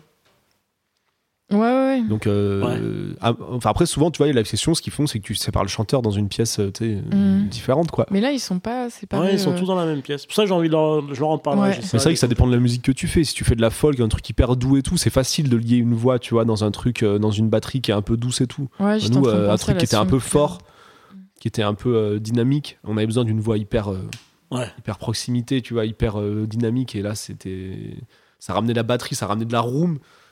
Ouais, ça faisait Ouais, son. les, les euh, C'est pas possible. Enfin, tu vois, la batterie, nous, c'est. C'est pas, tu vois, c'est pas du punk. Ça marchait pas. Ça faisait côté dictaphone dans la salle de répète, quoi. Un petit peu. Ouais. Ouais, je comprends. Ouais, c'était comme dommage. tu disais, en fait, tu te retrouvais avec un super son de batterie et dès que tu mettais la voix, en fait, euh, t'aurais presque pu couper toutes les pistes de batterie. Et la batterie, c'est Mhm. la batterie qu'il y avait dans la voix, quoi. Ouais, Mm. trop, de, trop de room, quoi. Ouais. Ouais. Et du coup, donc, euh, ça, c'était votre première live session, donc il y a déjà un an. Ah, Deux, bah, deux ans, même, ou- je crois. ouais, que- Deux ans. Ouais, même, Ouais, deux euh, ans. Ouais, ouais, Deux non, ans. parce Je sais que- plus quel mois elle est sortie, mais. euh, Février, je crois, ou mars. Ça doit faire. ouais, bah, Oh, mais j'aurais dit plus. Avec ce Covid, on a l'impression que. Mais oui, ça. ça, Ah, ça doit être deux ans. ouais. Et du coup, vous avez sorti donc deux autres vidéos que vous avez nommées Split Session. Yes. Parlez-nous un petit peu de ces euh, Split Sessions. Bah, à la base, ça devait être Spliff Session, mais. Mais notre dealer, il est pas venu. non, ouais, euh, split session. Pourquoi? Parce que l'écran est coupé. Ah, ah. Euh, en fait, euh, on avait envie de faire des vidéos où on jouait. On avait envie de ressortir de la musique avec notre nouvelle configuration. Parce qu'on avait que cette vidéo live avec le batteur. Il y avait plus de batteur depuis un an dans le groupe et on se dit, mais là, sur Internet, on a que ça. Et en fait, le groupe, c'est plus ça. Et du coup, on voulait qu'il y ait du, Du neuf. du neuf en fait, que dire bon bah maintenant c'est ça. Donc on démarre sur, euh, sur quelque chose de nouveau, etc. Et donc moi il y avait euh, cette maison que, que ma mère euh, venait de finir de faire construire et c'était beau et du coup il y avait de la place et tout et on s'est dit bon on va on va y aller quelques jours et on va filmer des trucs. Et, euh, et on avait envie de faire ça nous en fait, Ouais. de pas justement de pas remettre tout d'un bordel une, une équipe et tout ça comme on avait pu faire pour la première parce que c'était un peu un truc d'entre deux avec le prochain EP qui enfin le EP qui sortira euh, je ne sais quand et euh, du coup on a filmé nous et et on a tout enregistré et filmé, mixé, fait le montage, fait l'étalonnage et tout ça.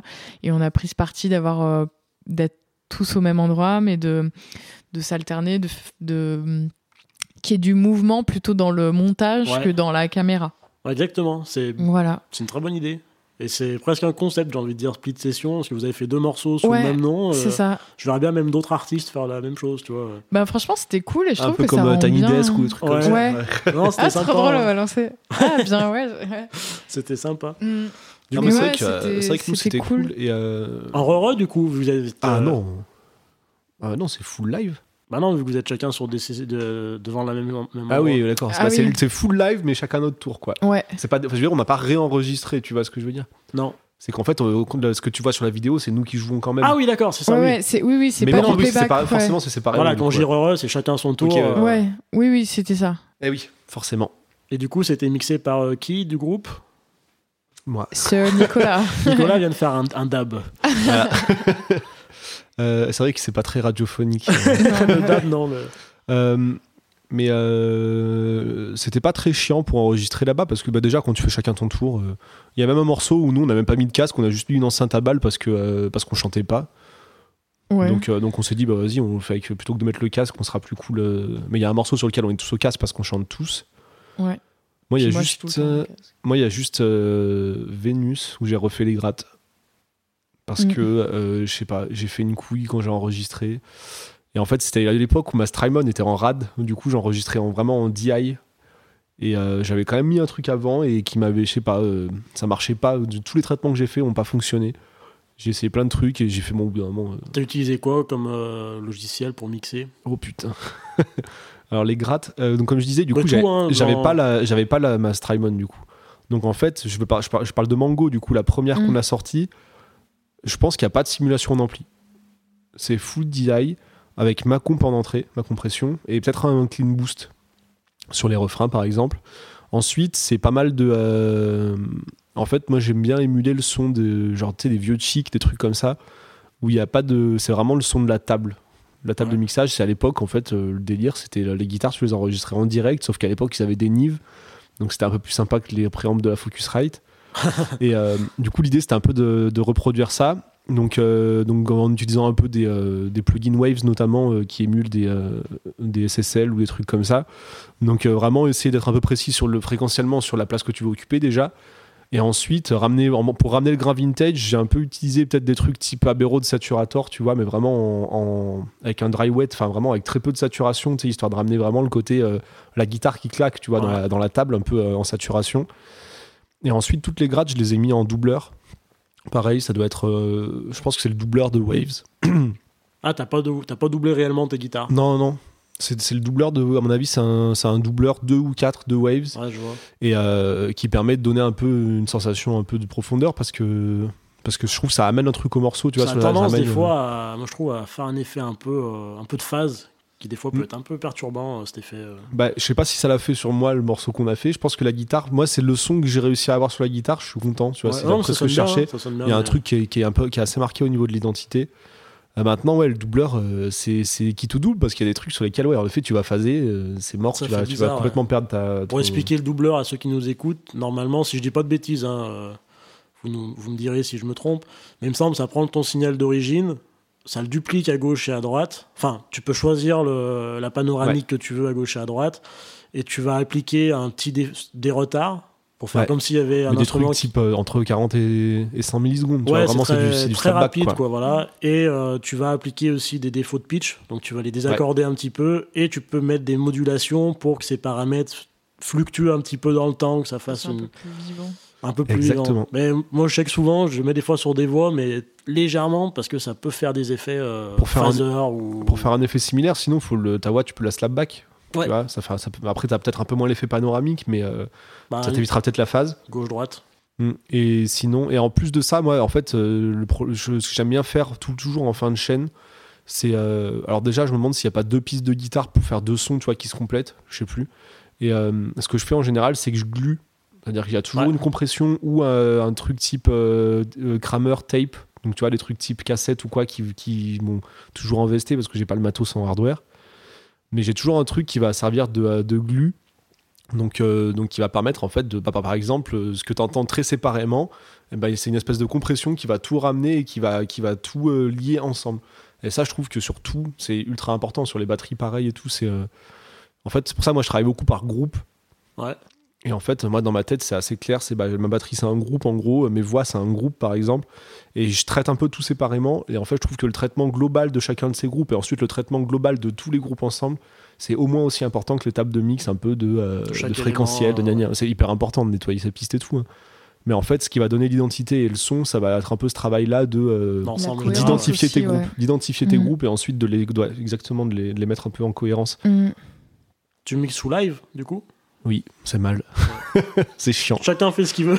non, c'est un peu chiant, mais j'aime vraiment beaucoup les natifs, les plugins natifs. Ouais. Et euh, c'est vrai qu'il y a des trucs. euh, Puis c'est cohérent avec votre... C'est une euh, habitude aussi. Ouais, vous avez Oui. l'habitude, puis vu que sur scène vous êtes sous live, faire un... Ouais, quelque non, chose vous-même sous live, c'est Mm. c'est très... Voilà. Euh, ces clips, c'était quoi le but euh, initial? C'était plutôt pour euh, vos fans? C'était plutôt pour démarcher du pro? Les deux? Mon capitaine? Euh, le, tu parles de tous là ou des derniers, des split sessions?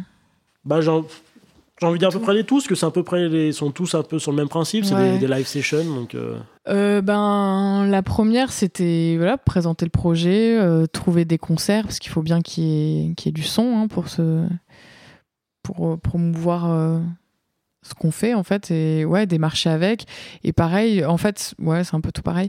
Celle d'après c'était pour présenter le, la nouvelle formule avec sans batterie. Euh, et aussi démarcher, mais bon, avec le Covid, c'était ouais, là, c'est- ça servait à rien. Mais, euh, mais ouais, je pense que les live sessions, c'est, c'est hyper bien pour, euh, pour montrer euh, l'univers du groupe et, et ce que ça fait sur scène, que ça soit pour les gens, pour leur donner envie de découvrir la musique ou de venir, ou que ça soit pour les pros, pour, ce qu'ils se rendent, pour qu'ils se rendent compte de qu'est-ce qu'ils vont avoir sur leur scène, en fait. Et ça, c'est, hyper important, primordial. primordial, avant même un clip, je trouve Ouais, scénarisé et tout ça. Parce qu'en fait, euh, le pro, tu lui envoies ta live session, il va se dire Ok, bah moi dans ma salle, je vais avoir ça Ouais. pendant une heure. Et si ça lui plaît, enfin, c'est que si t'envoies un clip, des fois, il veut se dire Mais comment ça va se passer sur scène? Y a- surtout dans l'électro. C'est ça, il y a quelque 15 chose que- instruments, mais il y a un, un gars, tu vois, des fois J'ai- ça peut J'ai être beaucoup bizarre. entendu ça, la part de programmateur dans les groupes Mm. un peu électro, c'est euh, c'est bien si vous faites, mais on se demande à quoi ça va ressembler en live. Quoi. Ça va Ouais. être un DJ et la chanteuse. Ouais. euh, ouais. Ouais, c'est ça, ça. ouais. Il se rend pas compte de est-ce qu'il va y avoir du mouvement, de qui, Mm. qui va faire quoi, etc. Ouais. Après les splits, euh, il y avait quand même une volonté un peu. euh, en fait, c'est des anciens morceaux entre guillemets. Tu vois, Vénus, c'est le tout premier morceau qu'on a composé, par Ouais. exemple. C'était de ramener les anciens morceaux sur la nouvelle formule, et en plus, c'était un peu euh, un côté euh, meublage pour grossièrement euh, en attente de l'EP quoi. Parce qu'on Ouais. voulait pas sortir. En fait, euh, on était un peu le cul entre deux chaises parce qu'on veut pas sortir des nouveaux morceaux. Ils vont sortir de façon euh, Sur un jour sur l'EP. Ouais. Et, euh, et à la fois, euh, on voulait pas. Enfin, on, on avait quelques trucs avec l'ancien batteur et tout. Donc en fait, c'était, c'est à la fois, c'est un peu la transition entre le, le- le- l'ancienne version et la nouvelle version de Carmin, quoi. Et du coup, nouvelle EP qui arrive bientôt. Instant promo. Ouais, bah, on sait Point pas trop. hein. d'interrogation pour l'instant euh, sur la bah, sortie. C'est vrai qu'avec le Covid, là. Il a enregistré. Euh, pour l'instant, il y a un titre Ouais. qui Un est titre enregistré, ouais, qui est mixé. On peut en parler de comment ça Ah s'est bah passé. ouais. Ouais, ouais, carrément. Il s'appelle Sweet. Euh, on... Par commencer? Où ça? Vous l'avez enregistré, On où? où? Qui c'est qui vous a enregistré? Comment vous avez fait? Euh, bah, c- de toute façon, c'est toujours pareil, c'est des jeux de connaissances. hein. Ouais. Donc, euh, moi, en l'occurrence, c'est le, c'est l'ingé son qui, qui on a enregistré, c'est le fils d'un ami à moi, quoi, qui, Ok. est- qui est ingé son, euh, qui, était à- qui a été à Bruxelles, à Paris, qui est revenu un peu à Lyon. Je crois qu'il est reparti à Bruxelles. là. Ouais, il monte son studio là à Donc, Bruxelles. qui a, qui a- en fait, qui a pas mal bossé, euh, qui a bossé un peu au studio de la scène à Paris, un peu à ICP aussi à Bruxelles. Enfin voilà, qui a un peu bougé et qui, font, qui marche pas mal sur l'électro et tout. Donc, euh, Mm. en fait, nous, on avait une démarche de. On peut pas arriver avec un produit fini et que le mec en face nous le mixe juste. Ouais. On avait envie d'avoir un peu plus, d'avoir un mec en face de nous qui a de l'expérience dans le, dans, le, dans le style que nous on joue. Mm. Enfin, on, a, avait- on avait production besoin d'une force de proposition en fait. Ouais. Pas juste de quelqu'un qui fasse euh, un mix propre. En fait, on s'en foutait un peu. En fait, on l'a, on l'a aussi contacté pour, euh, pour coproduire Ouais. le titre avec nous. D'accord. Parce qu'on avait envie de, de- d'un nouveau regard et de pousser plus loin euh, l'arrangement et, et les idées qu'on avait. Et, euh, et voilà, lui, il avait l'air de, de vraiment accrocher à, à ce qu'on faisait, d'avoir euh, des idées. Et ça a été le- carrément le cas, en fait. Euh, on est arrivé avec beaucoup de choses et lui, il, est- il, a, il a un peu changé des choses ou rajouté des choses. Et ça nous a aidé à, à finaliser la production du titre. Donc vous êtes arrivé. Euh, Vous avez enregistré où sur, sur Lyon sur, euh, Ouais, sur Lyon, euh, et ben euh, Euh, chez. ouais, euh, enfin, non, euh, à côté de Lyon, quoi. ou- euh, ou- ouais, comment ça s'appelle. Après, après Fontaine-sur-Saône, je sais plus, je sais plus comment ça s'appelle le Je me rappelle plus le, le- ouais, dans le coin, quoi. Ouais, mais dans, dans la région là, pas Et du coup, vous êtes arrivé, euh, vu que vous avez beaucoup de choses sur Push, tout ça, tu as tout rejoué en live pour l'enregistrer ou tu, vous avez donné les pistes déjà prêtes et vous avez enregistré peut-être que les guitares, enfin les, les instruments un peu, on va dire, euh, joués Ça s'est passé comment? Dans le détail de la session Euh, Jour- en fait, il y a eu déjà un, un première truc. heure. Eh ben, en fait, il y a eu, il J-1. y a eu un J0. ouais. Euh, avant ça, donc nous, on avait, euh, on va dire, finalisé le morceau. On Ouais. avait tout. On avait les pistes de drum et tout ça. Et toutes les pistes, on a fait un export pour, pour Raoul. Donc, c'est le Ouais. gars qui, qui nous a enregistré et produit. Et, et en fait, à partir de ça, lui, il a fait des, certaines modifs Ouais. notamment sur la batterie, des modifs de son, ça, c'est- ça, des modifs d'écriture. toute la partie prod, en fait. Voilà, de, Ça, c'était l'étape de production des- parce que le- voilà. il a pas juste fait l'ingé son de mixage. C'est-à-dire que c'est pour ça qu'il n'y a pas eu vraiment J-1, il y a même eu J-2 Ah ouais. parce que ouais. en fait avant ça, euh, nous on a un peu piégé entre guillemets, mais en fait on lui a envoyé vraiment le morceau le moins abouti, tu vois. Ouais. On s'est dit bah quitte à, à embaucher quelqu'un pour travailler sur de la production, on va pas lui filer notre morceau qui est quasiment fini et dont on Mm. est content. Donc on a envoyé un truc qui était très très qu'on a genre qu'on a fait en une journée, tu vois. Enfin, il y avait beaucoup de taf dessus. Donc en fait, on a tout envoyé en séparé et ensuite lui, il a fait vraiment, il a commencé un travail de production dans un premier temps. D'accord. Mm. Donc c'est un peu lui qui s'est préparé la session plus que nous. Il a revu les structures. Il a... Ouais, alors ça n'a pas trop bougé la structure, c'est euh, surtout à l'intérieur, de, avec la batterie, certaines ambiances euh, affinées, Ok. euh, certaines Écrémées. parties ouais, écrémées, voilà. Euh, ouais, ouais, pas mal euh, de réécriture. Il n'y avait pas de, il n'y a pas eu de trucs qui sont complètement euh, changés, mais c'était vraiment de que ça soit plus fin, plus efficace. C'était la petite oreille fraîche. C'est ça. Et les petits conseils en plus et tel petit gimmick euh, sympa à rajouter et qui, Que nous, qui des fait fois, du bien à l'oreille. Nous, des fois, en tant que musiciens, c'est vrai qu'on a tendance, quand on est trop dans nos, dans nos morceaux, à plus avoir une oreille fraîche, à plus savoir quoi faire, à tourner un peu en rond. Ouais, ouais, Et carrément. des fois, quand il y a quelqu'un d'extérieur qui vient, qui est du, de l'univers voulu, parce que bon, si jamais c'est Tata qui écoute, euh, ouais, qui faut écoute pas de Edith Piaf, voilà, on va- pas l'écouter, mais si jamais c'est quelqu'un qui a l'habitude de ce style-là, il peut dire Ah, mais pourquoi vous n'avez pas pensé à ça, à ça? Et c'est vrai que Mm. l'oreille fraîche, c'est hyper important. Ah ouais, ouais, surtout au moment où on en était, en fait, euh, tu vois, nous, on a- on est- on n'arrêtait pas de réarranger les morceaux pour euh, que ça passe avec le push, pour que ça soit. Enfin, et en fait, on avait. Il y avait, on avait trop fait de trucs en fait, on avait trop réarrangé, on avait trop bougé euh, un peu plein de choses du projet. Du coup, on- il nous fallait vraiment quelqu'un d'autre en Ouais. fait qui arrive avec euh, avec aucune connaissance de ce qui s'était passé avant Ouais. et juste avec bah maintenant c'est ça et qu'est-ce qu'on fait avec ça? Et euh, et du coup il a fait toute cette étape de, de production et tout ça donc euh, toutes toutes les parties de, de batterie et tout ça en fait elles étaient déjà faites quand on est arrivé euh, pour enregistrer et on a enregistré la voix les guitares et le synthé. Ah ouais, Les quelques synthés. petits synthés, ouais, parce qu'il avait gardé pas mal de trucs, mais Ouais, on il a avait- réenregistré quelques petits synthés en plus. Quelques ouais. petits synthés euh, en plus d'enregistrer. D'accord. Euh, Vous le les synthés d'origine était déjà. euh, Ouais. Euh, je sais pas si on n'a pas rajouté un Juno ou un Nord Lead. Enfin, il y, a- il y a un synthé qui est pas le même, mais euh, Mais vous, les vôtres, vous aviez déjà enregistré avec ta Focusrite euh, Ouais. ouais. c'est ça. ok. Ouais, ouais, c'est ça. Et, euh, et euh, on a fait un, pas mal de taf avec la voix par rapport à l'interprétation et tout ça. Ouais. L'avantage de la prod, c'est aussi euh, pour les synthés que. euh, genre on a fait pas mal d'allers-retours et par exemple quand il avait besoin d'une piste de synthé il nous l'a demandé en fait tu vois et Ouais. Jules, il faisait son synthé ou Nico il faisait son synthé ce qui fait qu'on est arrivé le jour de l'enregistrement ça a pas fait partie des jours d'enregistrement mais en Oui. fait il y a eu des trucs qui ont été enregistrés avant aussi en fait D'accord. Ouais. donc ça a gagné un peu de temps sur les journées d'enregistrement mais, euh, Vous avez pu vous concentrer sur le chant. mais on s'est coup, beaucoup Ouais. concentré sur le chant notamment En fait, c'était un peu particulier comme enregistrement. C'était pas on arrive une semaine et on enregistre tout. C'était vraiment sur, plus sur la longueur Ouais. et plus en aller-retour, comme tu viens de dire.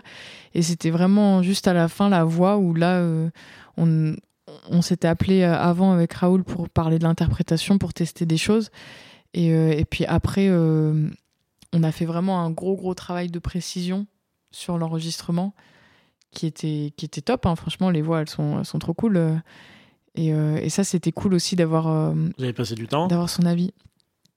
Euh, on, a, on a mis une, une journée pour en faire enregistrer la voix et les ouais, chœurs. je crois. Euh, ouais je crois une En journée fait, complète pas, ouais, pas tant de temps, mais, euh, mais c'était vraiment précis. Enfin, fallait, il n'y avait pas de, de truc laissé au hasard. D'accord. Et c'est lui qui t'a guidé là-dessus. Ouais. En fait, l'interprétation, on en a parlé ensemble parce que du coup, moi, c'est moi qui avais écrit le texte et du coup, je savais déjà où je voulais aller euh, en termes d'intention. Mais lui, il m'a fait repréciser. On a reprécisé certains, euh, certaines prononciations en anglais aussi, parce Ouais. qu'on est en anglais et, et moi, je suis pas native. euh, donc, euh, il y a des choses qui sont moins fluides Ouais. et qui, euh, qui demandaient de, de l'être plus. Et sur des placements et tout ça, vraiment euh, plus de précision en fait D'accord. d'être sûr que, que c'est ça et que c'est pas autre chose. Pour pas retoucher en post-prod, pour euh, Exactement. avoir la meilleure Et- prise possible. ouais, et début, toujours quoi. dans l'efficacité en fait. Ok. Vraiment que que ça soit le mieux possible et le plus simple, on va dire. Toi, t'as appris des choses en tant que chanteuse, du coup? Ouais. T'en es sorti grandi euh, Euh, ouais, ouais, carrément. non, bah ouais, ouais, carrément. Surtout sur la préparation, en fait. euh, Enfin, j'avais déjà fait plein de sessions de studio, mais en fait, j'avais jamais travaillé la voix avec autant de précision. Ouais.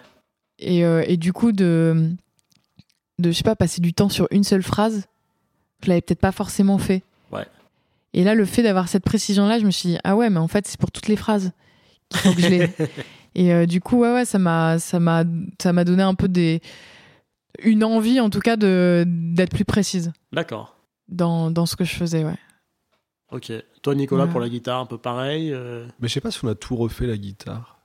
Euh, non, la guitare c'était plus cool. On a, on a enregistré Mm. un peu plus rapide. euh.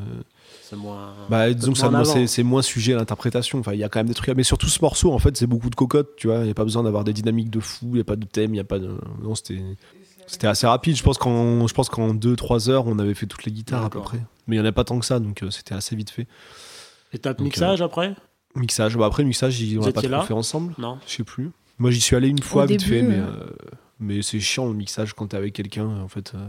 Ouais, ça dépend. Moi, j'aime bien voir les. Bah, en fait, non. C'est cool Moi, quand t'es à- quand t'arrives un peu à la fin, mais quand t'es en plein milieu et que le mec il passe du temps sur de l'EQ, de, euh, de couper des fréquences qui vont pas et tout, c'est pas le moment le plus intéressant, tu vois. Enfin, même pour la personne avec qui tu, pour l'ingé son, euh, il a pas besoin de ton avis à ce moment-là, en fait, tu vois. Hmm. Ce qui- dont il a besoin, c'est de la, à la fin, s'il y a des trucs à ramener, s'il y a des trucs encore à enlever et tout, mais, euh, mais au moment où t'es en plein mixage, euh, Du coup, c'est terminé là C'est mixé, masterisé ou euh, mixé Pas juste. masterisé. Mixé juste. Ouais, vous attendez peut-être d'avoir tous les morceaux pour faire un mastering à la fin. Ouais. euh. Ouais, ouais, ouais, pour que ça soit cohérent. euh. vu que ça va être quand même être un EP. euh, Quelle couleur du coup? Parce que vu que Bleu. les live sessions, moi je trouvais qu'il y avait un. Pour de l'électro, je trouve il y a un côté. euh, Bah, vous l'avez fait vous-même, il y a un côté, je trouve, assez. euh, Je veux pas dire acoustique parce que c'est pas acoustique, mais. On sent que c'est un jeu en groupe. Il y a un côté un peu assez naturel en fait.